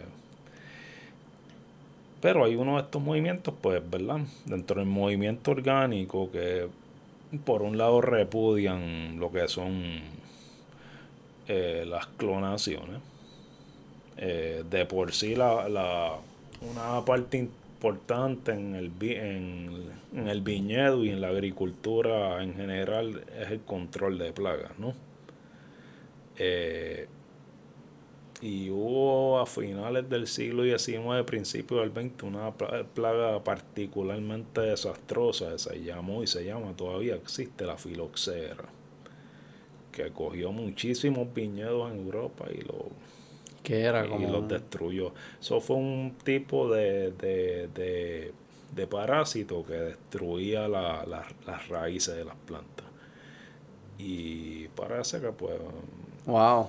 Era de origen americano y con el intercambio en barcos pues, pues las vides europeas no fueron resistentes. Mucha gente no lo sabe, pero en América habían vides también, solo que no eran vitis viníferas eran vitis riparia, vitis lambrusca, eh, son otros tipos de, de, de, vides. Por ejemplo, las uvas Concord, que, que, no compré se comen, pues son, son vitis americanas. No son, eh, estas plantas eh, se han hecho sus experimentos, dan sus cosas, mm, no son las más propicias para el vino, al punto de que de que toda la producción en América, o casi toda, de vino se hace con vitis vinífera traída del viejo mundo y aclimatada acá. Pero tenían estas plantas la peculiaridad de que eran resistentes al parásito. Por lo tanto, una práctica casi general que hubo fue ocasionalmente en cada número de vides, pues poner una ligada en las raíces ah, con... como una defensa. exacto, como un injerto. Eh, ah, O sea, que eso de partida hace muchísimos vinos, pues ya, mucho, muchas vidas, pues, eh, contrarias al movimiento de los NGOs, esto, ¿verdad? Eh, ahora, pues también han habido muchísimos debates si eso es verdaderamente dañino, ¿no? La mayoría entienden que no hace nada, que lo que cruzaste por una planta para protegerla la de parásito. Eh, y entonces, pues, pero hay puristas que dicen, pues no, nosotros queremos con la planta como es, 100%, sin ningún tipo de cruce, ¿verdad? Y obviamente, pues el primer riesgo que estás asumiendo es, eh, no quiero, no quiero tener ningún contacto. Vas a tener parásito. como ese, como que, que como la raza pura de la uva. Como que no entiendo. y, también, y, y, seguro esa que tú estás viendo ahora también fue en, la historia, se mezcló. O sea, como que no hay, no hay tal cosa como la uva pues, pura. Ese es el punto. Y entonces, pero han desarrollado otras, irónicamente, con sistemas parecidos, pero uvas que y vides que, que son naturalmente resistentes a plagas, por ejemplo con un fin noble tal vez estás buscando evitar el uso de pesticidas químicos y estas cosas. Eh, y, ese debate sí es, eh, pero, complejo, pero, es muy complejo, sí es muy complejo. Porque eso, o sea, si no llega a ser por los avances que hemos hecho en, en agricultura, con fertilizantes, pesticidas y todo eso, se hubiesen muerto de hambre billones de personas. no, es, esto no es, no, es tan sencillo, ¿sabes? Aunque hay un movimiento general que entiendo que, que también bueno de en comparación con tal vez unas décadas atrás, de dar con un producto más... Sí, sí, se puede mejorar, pero que, que, que esto el, los extremos y el absolutismo de que ah, hubiésemos estado mejor si esto nunca existiera. ¿De qué tú hablas? Se hubiesen muerto un montón de hambre. Antes, esto de que abundancia de comida, esto es como que nuevo. Esto no, eso fue hace 15 minutos que tenemos abundancia de comida. ¿no? Es, y hay lugares que no la tienen todavía. Claro. Eso que take it easy, ¿sabes? Como que esto. Lo que pasa es que el que está haciendo esto, pues, tiene otra mentalidad en eso. Vamos a partir de la premisa, que es muy comprensible, que muchos de estos productores pequeños no hay forma absoluta que puedan competir a nivel de volumen con los gigantescos. Eh, por lo tanto, su enfoque no es el vino a granel, el vino. Eh, están buscando un producto más específico para algunas determinadas audiencias. Y entonces. Pero todo este tema así de, de comida, todo, de, ya sea comida o bebida o lo que fuese me yo no sé, si yo pienso de aquí a mil años, a mí me sorprendería mucho que estemos haciendo agricultura de la forma que la hacemos hoy y no se haga en laboratorios y, como en fábrica o hasta digital, quién sabe. ya, ya ese es otro viaje, si es digital o no, porque tendremos que consumir algo orgánico. Y, y me da curiosidad cómo, ese, cómo se dará ese camino. Y sé que va a haber resistencia y a veces no funciona, a veces no, pero yo me sospecho que conciencia vamos a poder replicar muchas de estas cosas en ambientes controlados. Sospecho, es que no, si me dan a apostar en mil años, ¿vamos a estar todavía con la tierra, eso? ¿O va a ser ya como en un laboratorio con químicos controlados? Yo diría, yo apostaría al laboratorio, como más probable. Han mejorado, han habido muchas mejoras. No te puedo hablar de mil años, pero sí te puedo decir que muchos vinos producidos en la actualidad, aunque gozan de avances tecnológicos, preservan muchos sistemas muy antiguos también. No, eh, maybe estoy mal. Y, entonces, ¿qué quiere decir eso? Que en el caso del vino en particular hay un apego muy grande a la tierra y a las tradiciones en ese sentido. Y, eso, nuestro paladar, nuestro paladar y nuestro bolsillo decidirán, ¿verdad? Como que si, si podemos apreciar esos sabores que no están conectados a la tierra.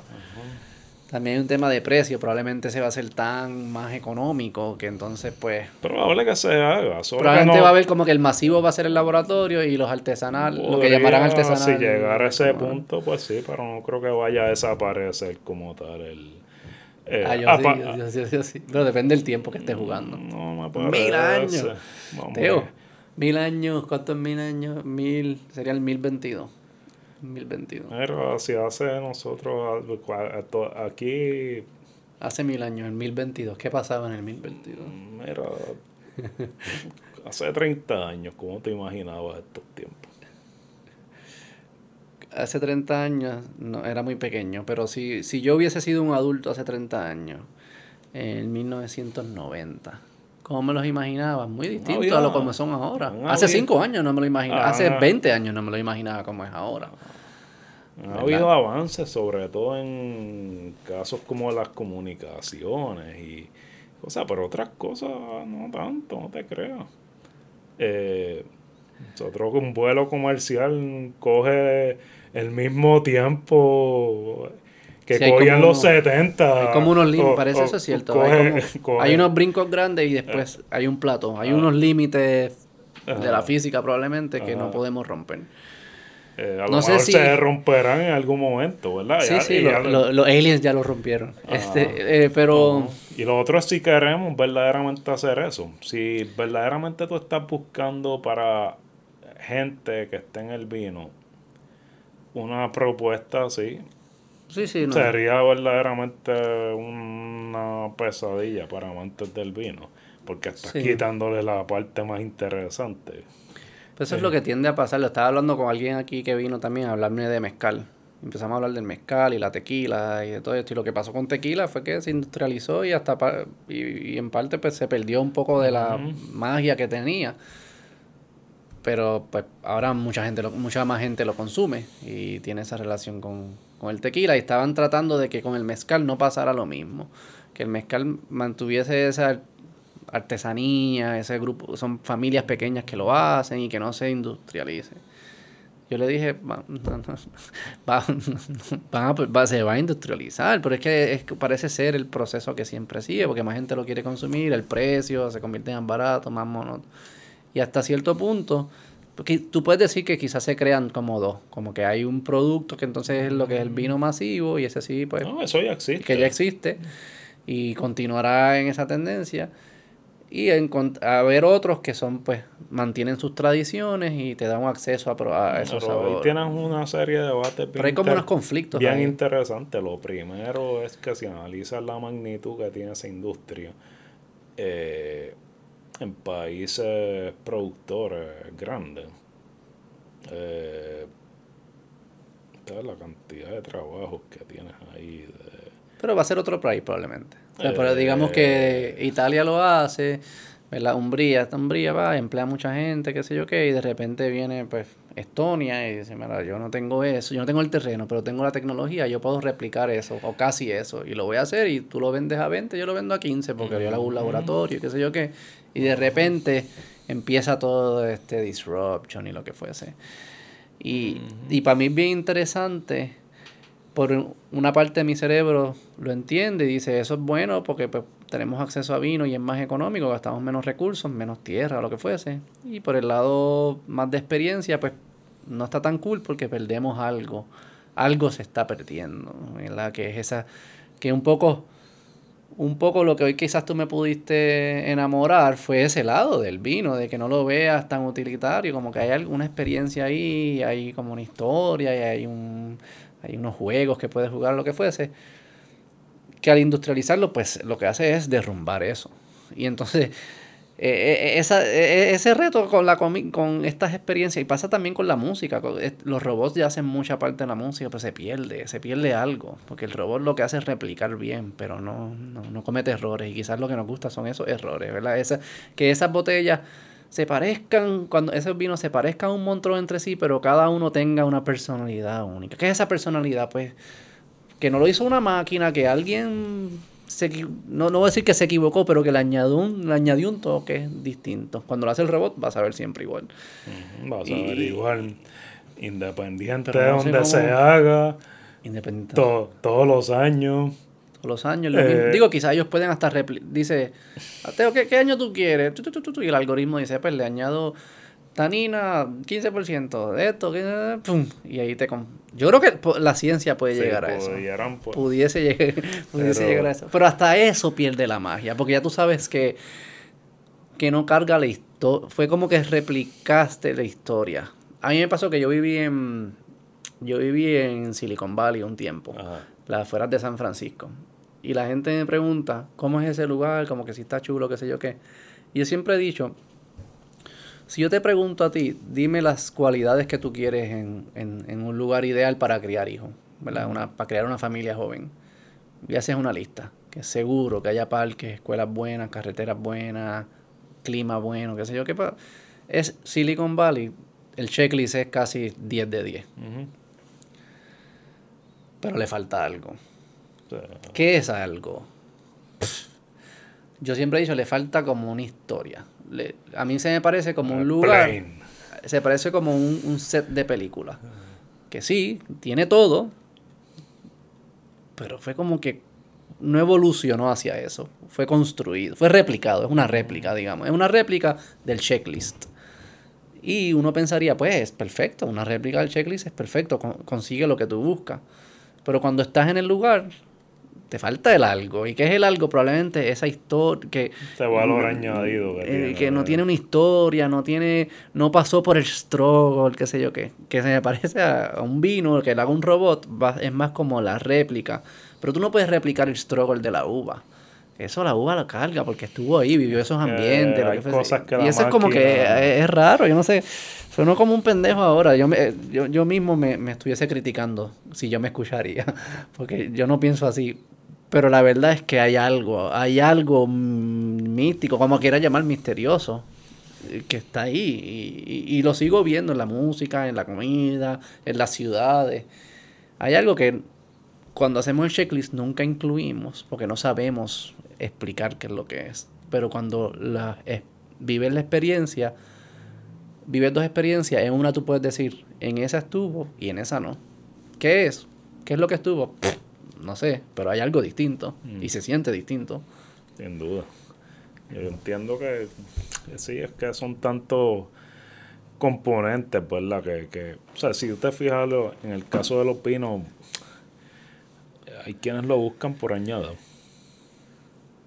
Eh, no sé, has escuchado, pues me gustó el 2015 pero el 2014 estuvo mejor y el 2016 ni se diga. Eh, eso a lo mejor podría sonar casi críptico, pero no, se refiere a cómo se comportó el clima en esos momentos los malabares que tuvieron que hacer los viticultores, el, enólogo. Y eso sabe. Eso es, eso es lo loco de todo esto. Eso sabe. Eso se va a encontrar ahí. sonamos como dos anormales ahora mismo. No, eh, Pero, y si me diste un error, es por eso que hay vinos que tú imagínate, y es por eso que a veces yo digo, por un lado, pues sí accesible y eso, pero hay gente que es bien maceta también. Como no dice contra, tú te imaginas la las tensiones que pasó esta gente, esperando que, cruzando los dedos, que se te diera bien una producción para después preparar esto para poder tañejar el vino por varios años para Explícate el proceso, porque al cuarto año o algo así tú salir y, ver si salí, si, cómo salió. Explícate el eh, proceso, explícate el proceso, porque yo no, conozco el proceso. Eh, de hacer vino. Y sí que hay variedad y eso, pero... eso empieza en la tierra. El plain vanilla. Empieza en la tierra, el viñedo. Creciendo una eh, planta de uva. vamos a empezar, no creciendo una planta de que déjame sembrar plátano y a la a la par de semanas ya tengo. No, no, Aquí tú tienes que, lo primero que todo es que esas raíces tienen que arraigarse bien en un tipo de territorio en particular. Algunas de esas plantas pueden ser bien, vamos a llamarla majadera. Eh, sí, sí, sí. Y entonces el viñedo te va a empezar a, a dar uvas de calidad mínimo de 10 años. Primeras, pues las usas para venderlas a granel y o que sea, porque todavía la, la vid no, no ha madurado lo suficiente. ¿Qué quiere decir? Ya de partida para entrar en el juego, o tuviste la base de paciencia de ser previsor y culturar eso de mucho antes, o búscate uno que ya tenga su arraigo y lo compraste, ¿no? Uh 10 años para empezar. sin, sin vender un nada. Bueno, puedes sacar la uva y vender.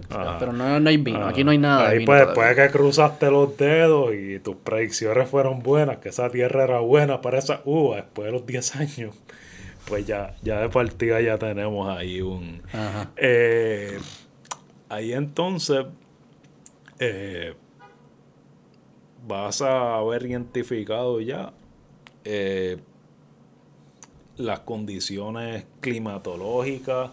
Eh, tuviste que identificar que el tipo de vid fuera eh, a consono con el tipo de, territorio que había y con el tipo de, clima. y por la que te está dando después de todos esos cálculos, pues sus buenas uvas, ¿verdad? A partir de ahí, tienes que haber logrado toda la infraestructura que requiere un viñedo, suele ser muy costosa también, eso es otra cosa. Eh, se hace la vendimia, se recogen las uvas. Vendimia Hay exacto. Obviamente tienen las cosas más a granel, vamos a llamarlas así, vendimias mecánicas trujan las plantas, caen todas las robot y se lleva todo lo que aparezca. Un robot que va recogiendo. exacto. Ok. Pero los y hay otros que son manuales. Los vinos más cuidadosos se hacen manuales. Uva a uva. Porque, o racimo racimo y ah, cositas, dependiendo. Y al final hacen un seleccionado. Obviamente, para los mejores vinos, tú quieres que esas uvas estén todas en su punto de madurez eh, que ya ahí se empieza a diferenciar lo que es eh, más escala, que eh, no filtra tan bien versus el, que más... Ah, al que es menos selectivo en eso, que pues estamos buscando pues accesibilidad. exacto, pues sí. Pues bótale todo lo que aparezca ahí. ¿Entiendes? Dos. Ese, sí, así es que... Sí, sí, está bien. Entonces juega, juega, un propósito. Sí, lo hace. Y si sale bien, pues, ¿verdad? Obviamente, pues... Entonces, recogí las uvas, ¿qué hago después? Ahí vamos a proceder, ¿verdad? A, esa selección de materia que se va a usar para... Que eso es coger algunas, algunas buenas y otras eh, Puede ser desde así hasta pues tírate este bache acá o tírate este otro acá. Y en el caso de, las mezclas, pues mezclame estas de este viñedo con estas de este otro para que me van a dar un, un, unas características justas porque esta a lo mejor tiene más acidez, pero esta tiene más taninos, por ejemplo, y, va, y me, van a, me van a balancear. Okay. Eh, eh, se hace, ahí ya entra en juego el enólogo, por ejemplo, que es el que el creador de, los vinos como tal. Eh, y una vez coge, ¿cuál es que hace? Se, dependiendo del estilo que de vino que vayas a hacer, se procede a cada uno un proceso diferente, blanco, espumoso, rosado, tinto. Dime un tinto, un tinto normal. Eh, se, deja reposar la uva, existen varios tipos de maceración, ¿verdad? Es decir, vas a tener los, los componentes líquidos, ¿verdad? Que se van a ir uniendo. Eh, hay diferentes procesos de cómo hacerlo hasta que se llega a un prensado. Eh, pero lo que dijimos ahorita, es del contacto del, del jugo que sea el mosto con la materia sólida. Eh, la piel, pero también en algunos casos las semillas y los raspones, dependiendo lo raspones que haya. que como el tallito. Exacto, sí. Eh, y eso lo que va a hacer es que te va a hacer la espela. Y eso lo dejas como en un envase y eh, lo presionas. se va a quedar, sí, como en. Obviamente en una producción, pues. sería lo más grande. Pero como una bañera gigante. Tú imagínate un, el efecto como una bolsita de té. Es una maceración, ¿no? tienes el, agua y te va a coger la sustancia y los, y los pigmentos del, té, ¿no? Ok.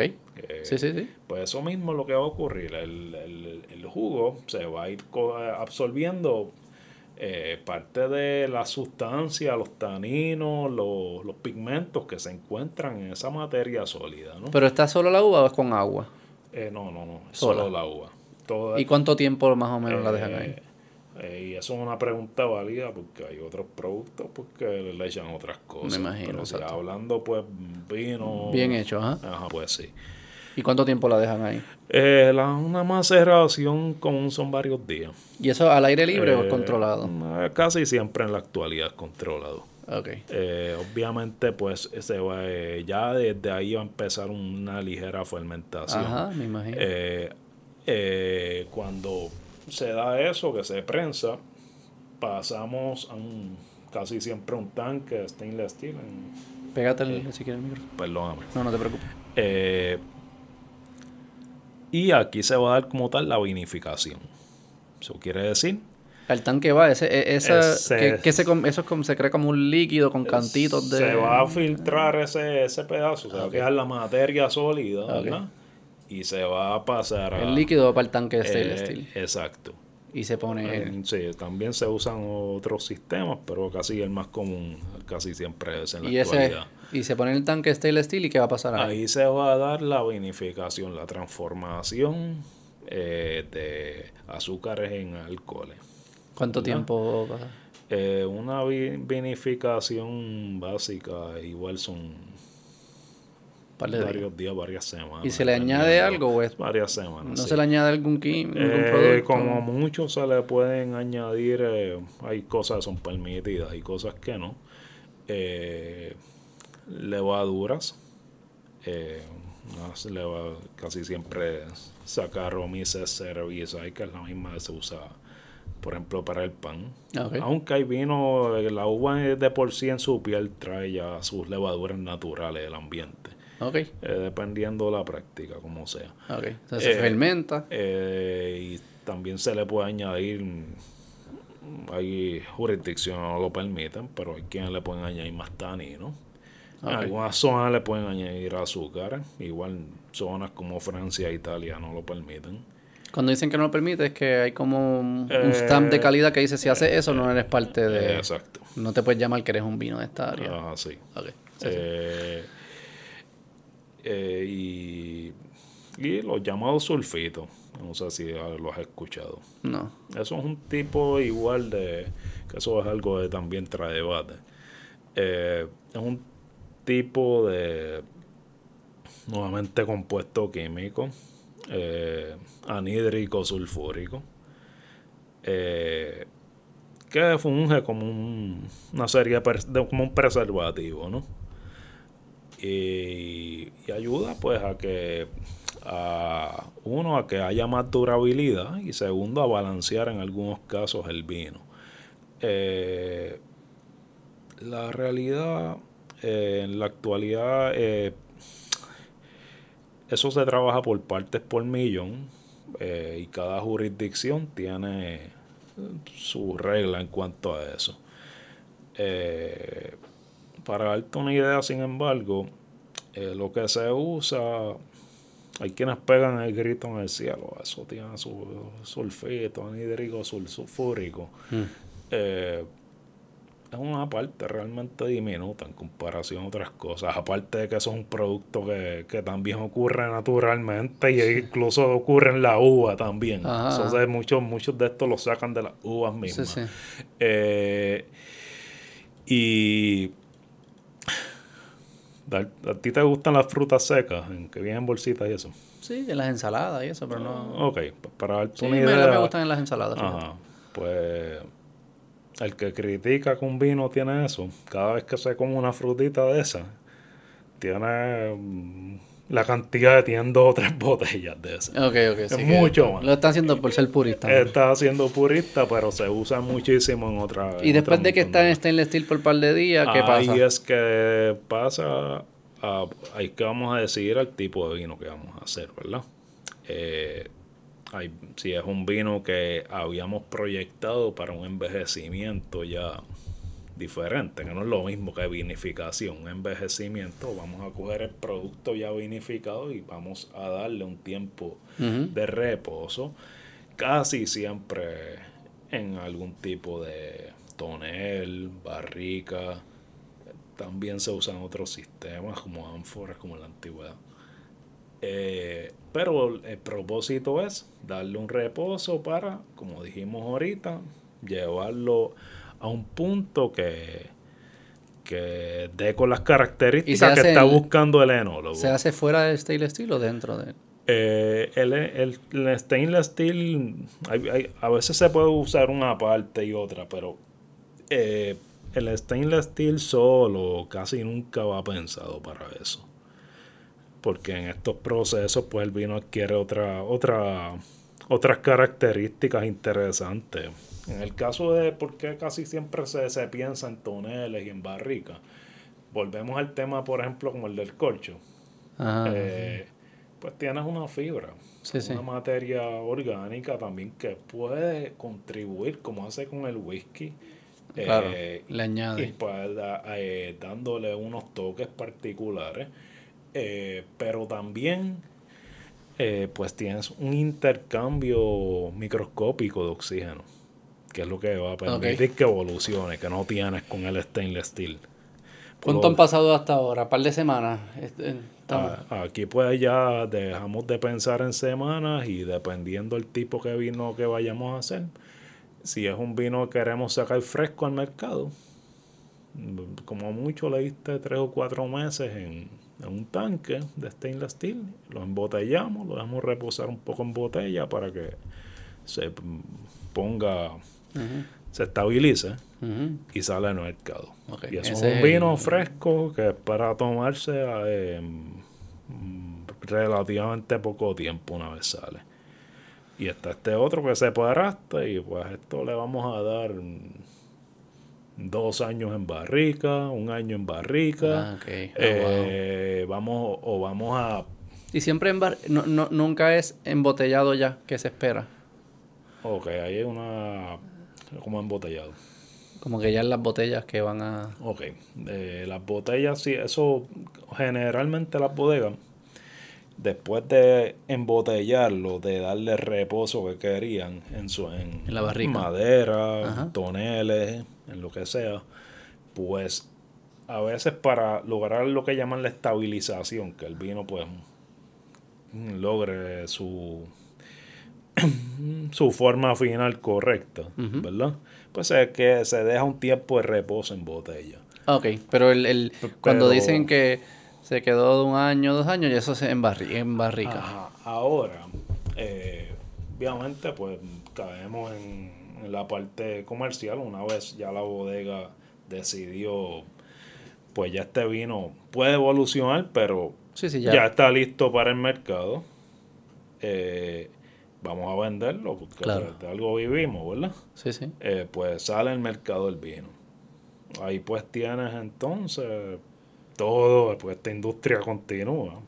Yo pues soy parte de la cadena. Claro, sí, sí. Eh, pues una vez salió el vino al mercado, eso va a pasar pues dependiendo si es una operación más pequeña de la venta directa pero puede pasar a distribuidores, importadores, y entonces ahí va otro juego.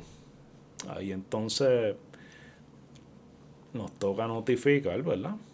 Hay vinos que pueden hacer la función de vinos de guarda y hay vinos que son para consumirse más rápidamente y hay vinos que pueden estar excelentes ahora pero que van a seguir evolucionando también eh, ahí pues para eso pues también un poco que informar uh, eh, cómo preservar un vino verdad eh, lo general casi siempre la gente cuando compra botellas, pues rara vez, son pocos acto prácticos los que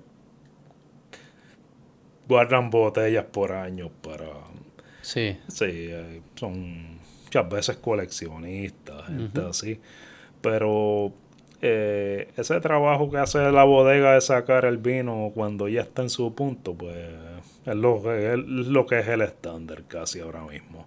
Eh, Pero algunas sí la sacan diciendo, ya está un punto bueno y lo tiro al mercado y ustedes allá en el pero en el mercado, ojo, si alguno de ustedes quiere guardarla por un par de años, va a estar mejor. Exacto, sí. Eso es un... ¿Cómo se sabe si es un vino que, que si lo almaceno va a estar mejor en el futuro versus si es para tomármelo ahora? ¿Cómo uno sabe eso como consumidor? Un poquito pues toca hacer nerd.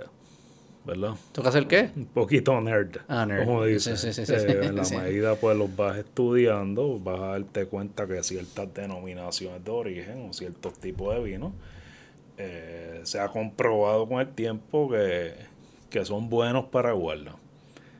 Eh, formas de investigarlo a ojo sin saber lo que tienes de frente. Obviamente pues con el vino ya indicativos que podrían tal vez darte eso. Eh, contenidos elevados de alcohol, uno. ¿Eso es bueno para guardarlo o no? Eh, sí, porque va a ayudar para preservarlo por más tiempo. Okay, okay. Eh, generalmente los, que hay excepciones en todo, claro. los vinos de zonas más frías van a tener un contenido mayor de acidez y van a también eso ayudar que preserve mejor. Ok. Eh, eso es otro indicativo. O que hay como varios rule of thumbs, hay excepciones como siempre. Hay sus vinos también, vinos que hayan pasado ya por un envejecimiento a propósito por la bodega misma, se entiende muchas veces se, sobreentiende que son sus líneas principales también y por lo tanto deberían tener una preparación extra. ¿Cuál es, cuál, es el más que en ese periodo de, el, de la barrica? ¿Cuál tú has visto? Como que cuántos años? ¿10? Algunos que llegan a 10 años, 5 años, 15 años, 20 años, 3 años, no sé cuál es como que el más. Mm, como todo. Eh, la vida estándar de un vino en esa línea verdaderamente suele ser 10 años. De ahí en adelante es que se ve si el gas. O sea, que ellos tienen. Eh, esos son. Sin embargo, hay O sea, ellos tienen líquidos ahí esperando 10 años. Y no van a ver. No, casi siempre lo sacan. Eh, si estás a la pregunta, si la pregunta es cuándo lo sacan. No, es generalmente los añejamientos en, en, en madera rara vez pasan de 3 años.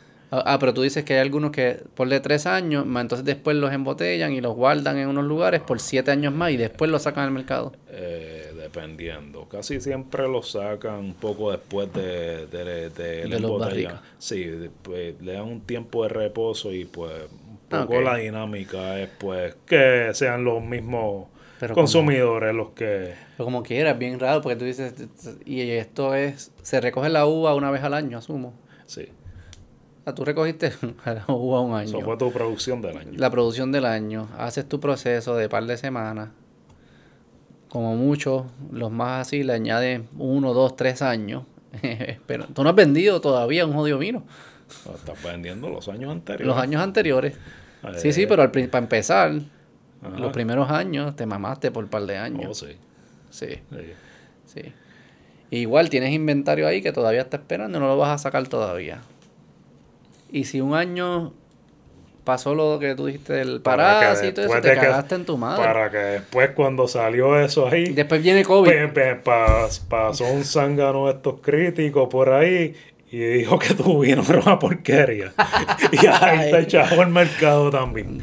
¿Sabes? Sí, esto está complicado. Es bien. Es, eh, complicado. Por eso es que ah, y yo, muchas veces a la agricultura en general hay que tenerle mucho respeto. La agricultura, sí, sí, todo el seasonal. Por eso yo pienso que los laboratorios van a ganar porque eliminan el seasonality. Y. Pero también está cabrón eso que dices del crítico, porque yo sospecho que que el mercado se mueve. O sea, no todo el mundo, la gran mayoría del consumidor no estudia, ni, importa un carajo, ni va a ser ni sofisticado, ni nada. Él se va a dejar llevar por, por el marketing o por lo que dijo alguien que ellos confían, que sabrá Dios si sabe o no sabe y esos son los que mueven el mercado. Tengo mi tío que sabe mucho de vino y, me dijo que este vino era la hostia. Claro, salió el tipo en, en Guapa y que Guapa las bailando allí, que se no, que si este es el vino ahora del momento, que si sabrá Dios si le pagaron por el lado o lo que sea, probablemente. Y ya, eh, de repente ese es el vino que todo el mundo dice que es el mejor y es el que todo el mundo consume y lo que fuese. Y el tipo allá en, Europa ni sabe, ni conoce el guapa. no sabe lo que está pasando, pero estamos, es lo que mueve si él vende o no vende. Que eso es lo loco de toda esta industria, de que si hay cierta objetividad media frágil, pero es bien subjetivo y se deja llevar por, pues, por lo que diga alguien que la gente pues confía en eso ahora. Bueno, entonces es una loquera. pues, llévate eso a otros campos, a la música y otras cosas. Es lo mismo, pero la música distinción, o sea, la música pues, sabes, como que si la tendencia es para acá, pues la próxima canción la hago para allá en la agricultura dice, pero tengo que esperar un fucking año para cambiar para donde me muevo. Pero ya hice esto, tómense, tómense esto y cambio el año que viene, pero tómense esto, no están cabrones. O sea, es como que sí es cierto, la, la, la subjetividad en la música, en la comida, en otras cosas. Creo que el mejor aliado ahí del, del viticultor en ese caso es el enólogo, porque el enólogo es la persona que está leyendo el mercado. no, no, solo eso. Le digo, mira, eh, amigo enólogo, caro enólogo. Eh, esta vendimia, esta cosecha de este año, eh, contraste, ayúdame, ¿qué podemos hacer aquí? Y ese es el que te va a decir, pues mira, a esto a lo mejor le damos más envejecimiento. Aquí pues podemos mezclar estos dos viñedos que tienes aquí, que te van a hacer, te van a balancear. Esa es la persona que te, que ese es el wine master, ese es el que te va, eh, y ese es el que va a hacer magia en momentos difíciles. Pero tiene que, me imagino que hay una tentación bien grande siempre de decir, cabrón, échale azúcar, dale lo que quieran. Dale lo que quieran, que se joda. como, como los músicos, dice, mira, estoy, me estoy muriendo hambre, cabrón, déjame cantarle una canción que yo sé que es una mierda, pero eso es lo que le gusta a estos anormales.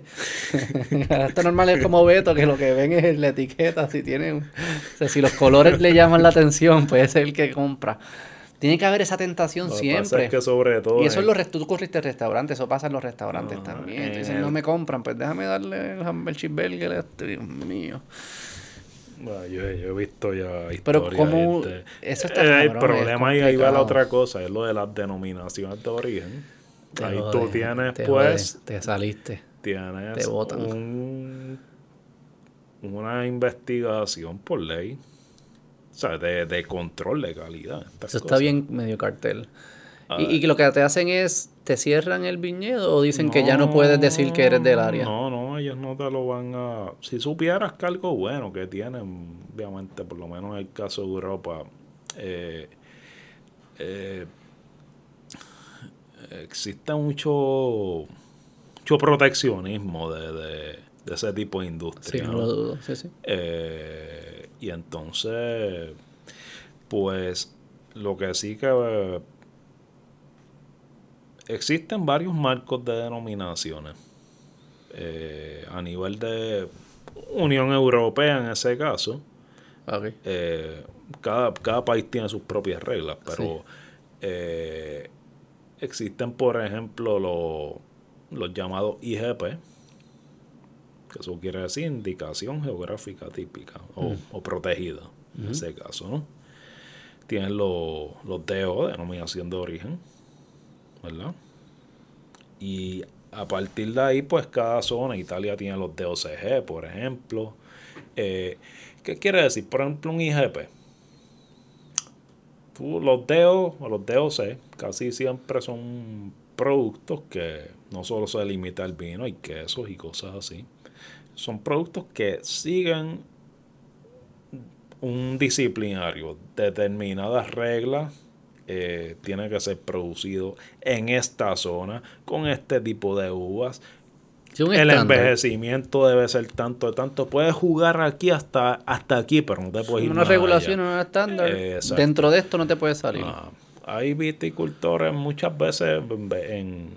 Eh, sobre todo en, América ha habido más libertad con eso. Eh, y a veces se daba al revés. Los europeos un poquito se helaban a los americanos porque había mucha más libertad en, en el momento de, crear cosas, ¿verdad? Yo quiero hacer esto, olvídate de las reglas, yo voy a hacerlo como, como yo quiera y, y los dejan. Y sale, tienen también sus reglas, pero pero a lo mejor ese aspecto es ¿cómo, cómo vendría esto si yo hago esto con esto. Pues había mucha limitación con eso. Así nace la categoría de los IGP, que es una categoría que protege el origen, ¿verdad?, de la zona, pero es un indicativo de que más allá que estar arraigado una determinada tradición, un poco más creativo en ese ah, sentido. O sea, que eso... O sea, que los no es como que si yo me salgo de las reglas me, me, cierran el negocio. No, no, no, no, no. Eso es lo que te vas a aplicar para otra categoría. Igual un mismo productor puede tener vino IGP y vinos DOC. Y me dejan como me dejan eh, usar los nombres o no, como hacen, como creo que el champán. Sí, sí, sigue las reglas, pues. Pero si me salgo las reglas, aunque yo esté en esa región, no puedo usar el Por la que tiene cinco vinos tú que produces. Y tres de ellos aplican para la denominación de origen, el DOC. Ese sí le puedo poner el pues nombre. Eso le puedes poner el nombre con la del DOC puesto y todo. Los otros dos, si aplican para IGP, pues le pones IGP. No es que tienes que ser uno o el otro. Ah, claro. Ok, es por, es por vino. Y, si, eh. y si no aplica, y tengo uno que no aplica para nada, pues le pongo Beto vino. Bien, vino del país. ya, así, así, ya, ya, ya, Imagino que oh. Buscan vin de país, vino del país. O le ponen unos nombres, unos loguitos para que el consumidor también se crea que es de la... Imagino que también hay peleas, no puedes usar ese logo. No solo en la zona, para importarlo es chabón también. Ajá. Sí, porque pues acá tenemos un mecanismo, una agencia reguladora con eso de las etiquetas que tiene ¿Ah, sí? sí, la, eh, la TTV, ¿no? La ATF. Eh, no sabía que es la, la famosa eh, Trade Tobacco and Alcohol. Eh, ah, sí, sí, sí, sí, sí, sí. sí. Eh, ¿Qué es lo que mezclan ahí? Eso es alcohol, ah, tabaco y hay una... Y armas. Y Firearm, sí. Sí, era como... En un momento yo me acuerdo que la vi y dije como que, espérate, hay como que una que no... Como que, los Firearms están ahí con el tabaco y el alcohol. Es algo que lleva... Los vicios, esto es Las Vegas. Eh, pues, es una agencia muy peculiar. Nosotros regulamos el tabaco, el alcohol, las pistolas y la prostitución. Como que todos los pecados los meten en uno. Puede ser la, la, la TTV. Yo trabajo con ellos mucho. Y entonces, pues nada, ellos cuando, cuando salió el vino, ya que esto, ay, perfecto, y abrieron la botella, tú brindando con el productor, vamos a hacer negocio y eso. Y de momento tienes que pasar por el filtro de esta, esta gente acá. Que ellos te, ahí ¿Y qué te filtran ellos? ¿Qué ellos están chequeando? Eh, tienes, ellos más que nada bregas con el tema de las etiquetas. Y tú dices, ok, esto a la apariencia, pon una etiqueta, ¿no? Eh, no, pero ahí va, la información tiene que ser seguir las reglas de la TTV en ese sentido. Y tú tienes que escribirle a tu, a tu eh, partner productor y decir, espérate, si tú vas a enviarme estas botellas, que tu etiqueta tiene que contener esta información. Y ellos tienes que tener la aprobación de ellos y ahí podemos proceder. Ah, y que que, mira, government warning. Estoy viendo uno que viene de Japón. Exacto. Y eso, pues ese government warning, por ejemplo, tiene que estar en literalmente cualquier botella de vino. According to the Surgeon General, te imagino que te lo sabes de memoria. Oh, a ver, recitarlo. Women should not drink alcoholic beverage. Women should not drink alcoholic beverage during pregnancy. women en general. Y lo otro during pregnancy. El machinery, ¿no? Consumption of alcoholic beverages impairs your ability to drive a car or operate machinery. And may cause, may cause health problems. Yo imagino que hay muchos alcohólicos que cuando leen este warning, ah, no, no, espérate, no, déjame no tomármela, entonces. Eso, es, una paja mental. Y si te, y si te mandan. No está haciendo absolutamente nada. Y si te mandan muestras, tienes que ponerle un sello que tenga eso. No hace nada, esto es trabajo regalado, porque no hay nadie que le. ¿Sabes? Pero no, es para que. Para que te lo dejen entrar. Sí. Y, y esto es federal. No federal. Y estatal, me imagino que hay otros, otros tostones que tienes que bregar para importar o no. Eh, eh, sí, sí. hay que hablar de eso. Eh. Vamos a dejarlo ahí. Hoy es viernes. Hoy puedo. Voy a. Te voy a escribir ahorita. Oh, claro. A ver si voy a la góndola o si no voy a un restaurante, te escribo. Te oh, escribo y me ya Te, te, voy a hacer un tasting y te voy a invitar. Eso es lo que vamos a hacer. Dale. Vamos a hacer un tasting con mi esposa, traemos a JJ y vemos a ver ¿Para dónde? ¿Con qué uva me comunico? Ah, ¿Qué me quieren decir? ¿Qué me quieren decir las uvas? ¿Qué dicen las uvas? Vamos a hacer algo chévere. Entry level bien puesto, como Dios manda. Sí, sí, sí. Un buen producto. Eh, y, lo que queremos es eso. Cómo hacer que la experiencia sea agradable y memorable. Sí, un bautizo. Esto es mi bautizo al mundo de los vinos. ¿Dónde la gente quieres promocionar? Digo, no, no, no te pueden comprar todavía directo. O si hay algún vino que quieras promocionar. o si hay algún lugar que puedan ir y probar las cosas tuyas. Bueno, lo primero, pues, eh, mi compañía se llama Molinelli Imports, como mi apellido. Eh, momento, pues, me he enfocado, pues, mayorista, pero estoy en proceso de, de entrarle a retail tengo una página en Facebook e Instagram, eh, Molinelli Imports, eh, LLC, lo pueden buscar y muy pronto voy a anunciar por ahí mi tienda en línea que la estoy creando. Perfecto. Que eso puede ser un canal directo de acceso y ahí va a estar chulísimo que van a ver todos los vinos con todas sus explicaciones divididos por bodega. Y debería hacer contenido eh, con los productores para conocerle a ellos, verle las caras. Muy probable no solo eso, incluso que el año próximo nos vengan a visitar algunos también. Ah, pues los traemos para acá a hablar. Eso también estaría chulísimo. En italiano, toca hablar italiano. Ah, tienes el inglés ahí pues. Un inglesito. bregamos. Si no el de Argentina, pues vamos a español. Ah, pues perfecto, ese sería. Ese, Súper buena gente. ¿En Mendoza? Sí. Si hago un viaje para allá, también te aviso para que me. sí, seguro que chulo. Sí. Bueno, gracias, Teo. ¿La pasaste bien? Excelente, ¿verdad? Ha sido un momento muy agradable y, y también muy interesante a nivel de intercambio intelectual. Perfecto, te agradezco igual. Gracias por venir hasta acá. Sí, muchas veces encontramos perspectivas, ¿verdad? Y eh, creo que nos ayuda a mantenernos en forma. La perspectiva de un ignorante de No, no es nada. Hiciste una pregunta muy muy legítima. Y, eh, y, y que parte del ejercicio es que nos pongamos a pensar y a cómo caer más allá de la cuestión normativa, ¿verdad? De, de, esto es así porque así lo aprendimos. Claro. Sino buscarle, buscarle explicaciones y perspectivas más allá. Yo creo que se ganan aliados cuando uno abandona el dogma y cuando abandona el, el, el juzgar a otro porque no sabe y decirle que es así porque yo digo. Ahí yo creo que se pierden grandes oportunidades. Y yo creo que hoy hemos expandido algo que para mí siempre ha parecido una cultura come mierda, una cultura snobbish, como tú dijiste, una cultura que está juzgando al que no sabe, qué sé yo qué. Se abandonó eso y decir, mira, aquí hay es artesanal, carga historia, hay cultura, hay, hay, hay, hay, hay mucho, hay mucho que, que si que también está el snobbish, pero si ignoras eso, en este mundo hay algo que estás dejando en la mesa que es, que es bonito. Cosa y tengo que decir, ¿verdad? Antes de que cierres, que, que muchas veces, bueno, la enorme mayoría de los casos, cuando tú te sientas con un productor en un campo Es todo menos Snovich. Claro, es que eso, exacto. Eh, es verdad. Si cuando llegas con ese referente, es tan diferente. Son personas que trabajan en el campo con las manos y, que tienen, de seguro, hay muchas mucha historias familiares alrededor. es toda una experiencia, ¿sabes? Que parte en mi caso, yo un poquito entré como un outsider, porque no estaba en el giro. Me metí a alguien de afuera que se metió. Había gente, oh, felicidades, otros pues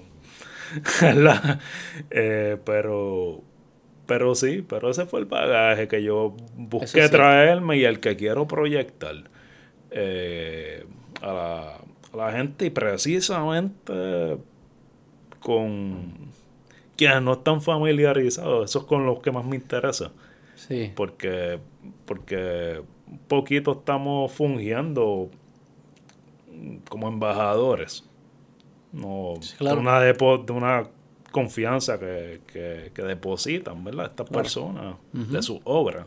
de sus obras, de su sustento, de su familia, de su cultura. Y pues lo hago con mucho honor. Súper, pues lo hiciste bien hoy. Me convenciste. Hoy bebo vino. Bye. Salud. Dale, hoy.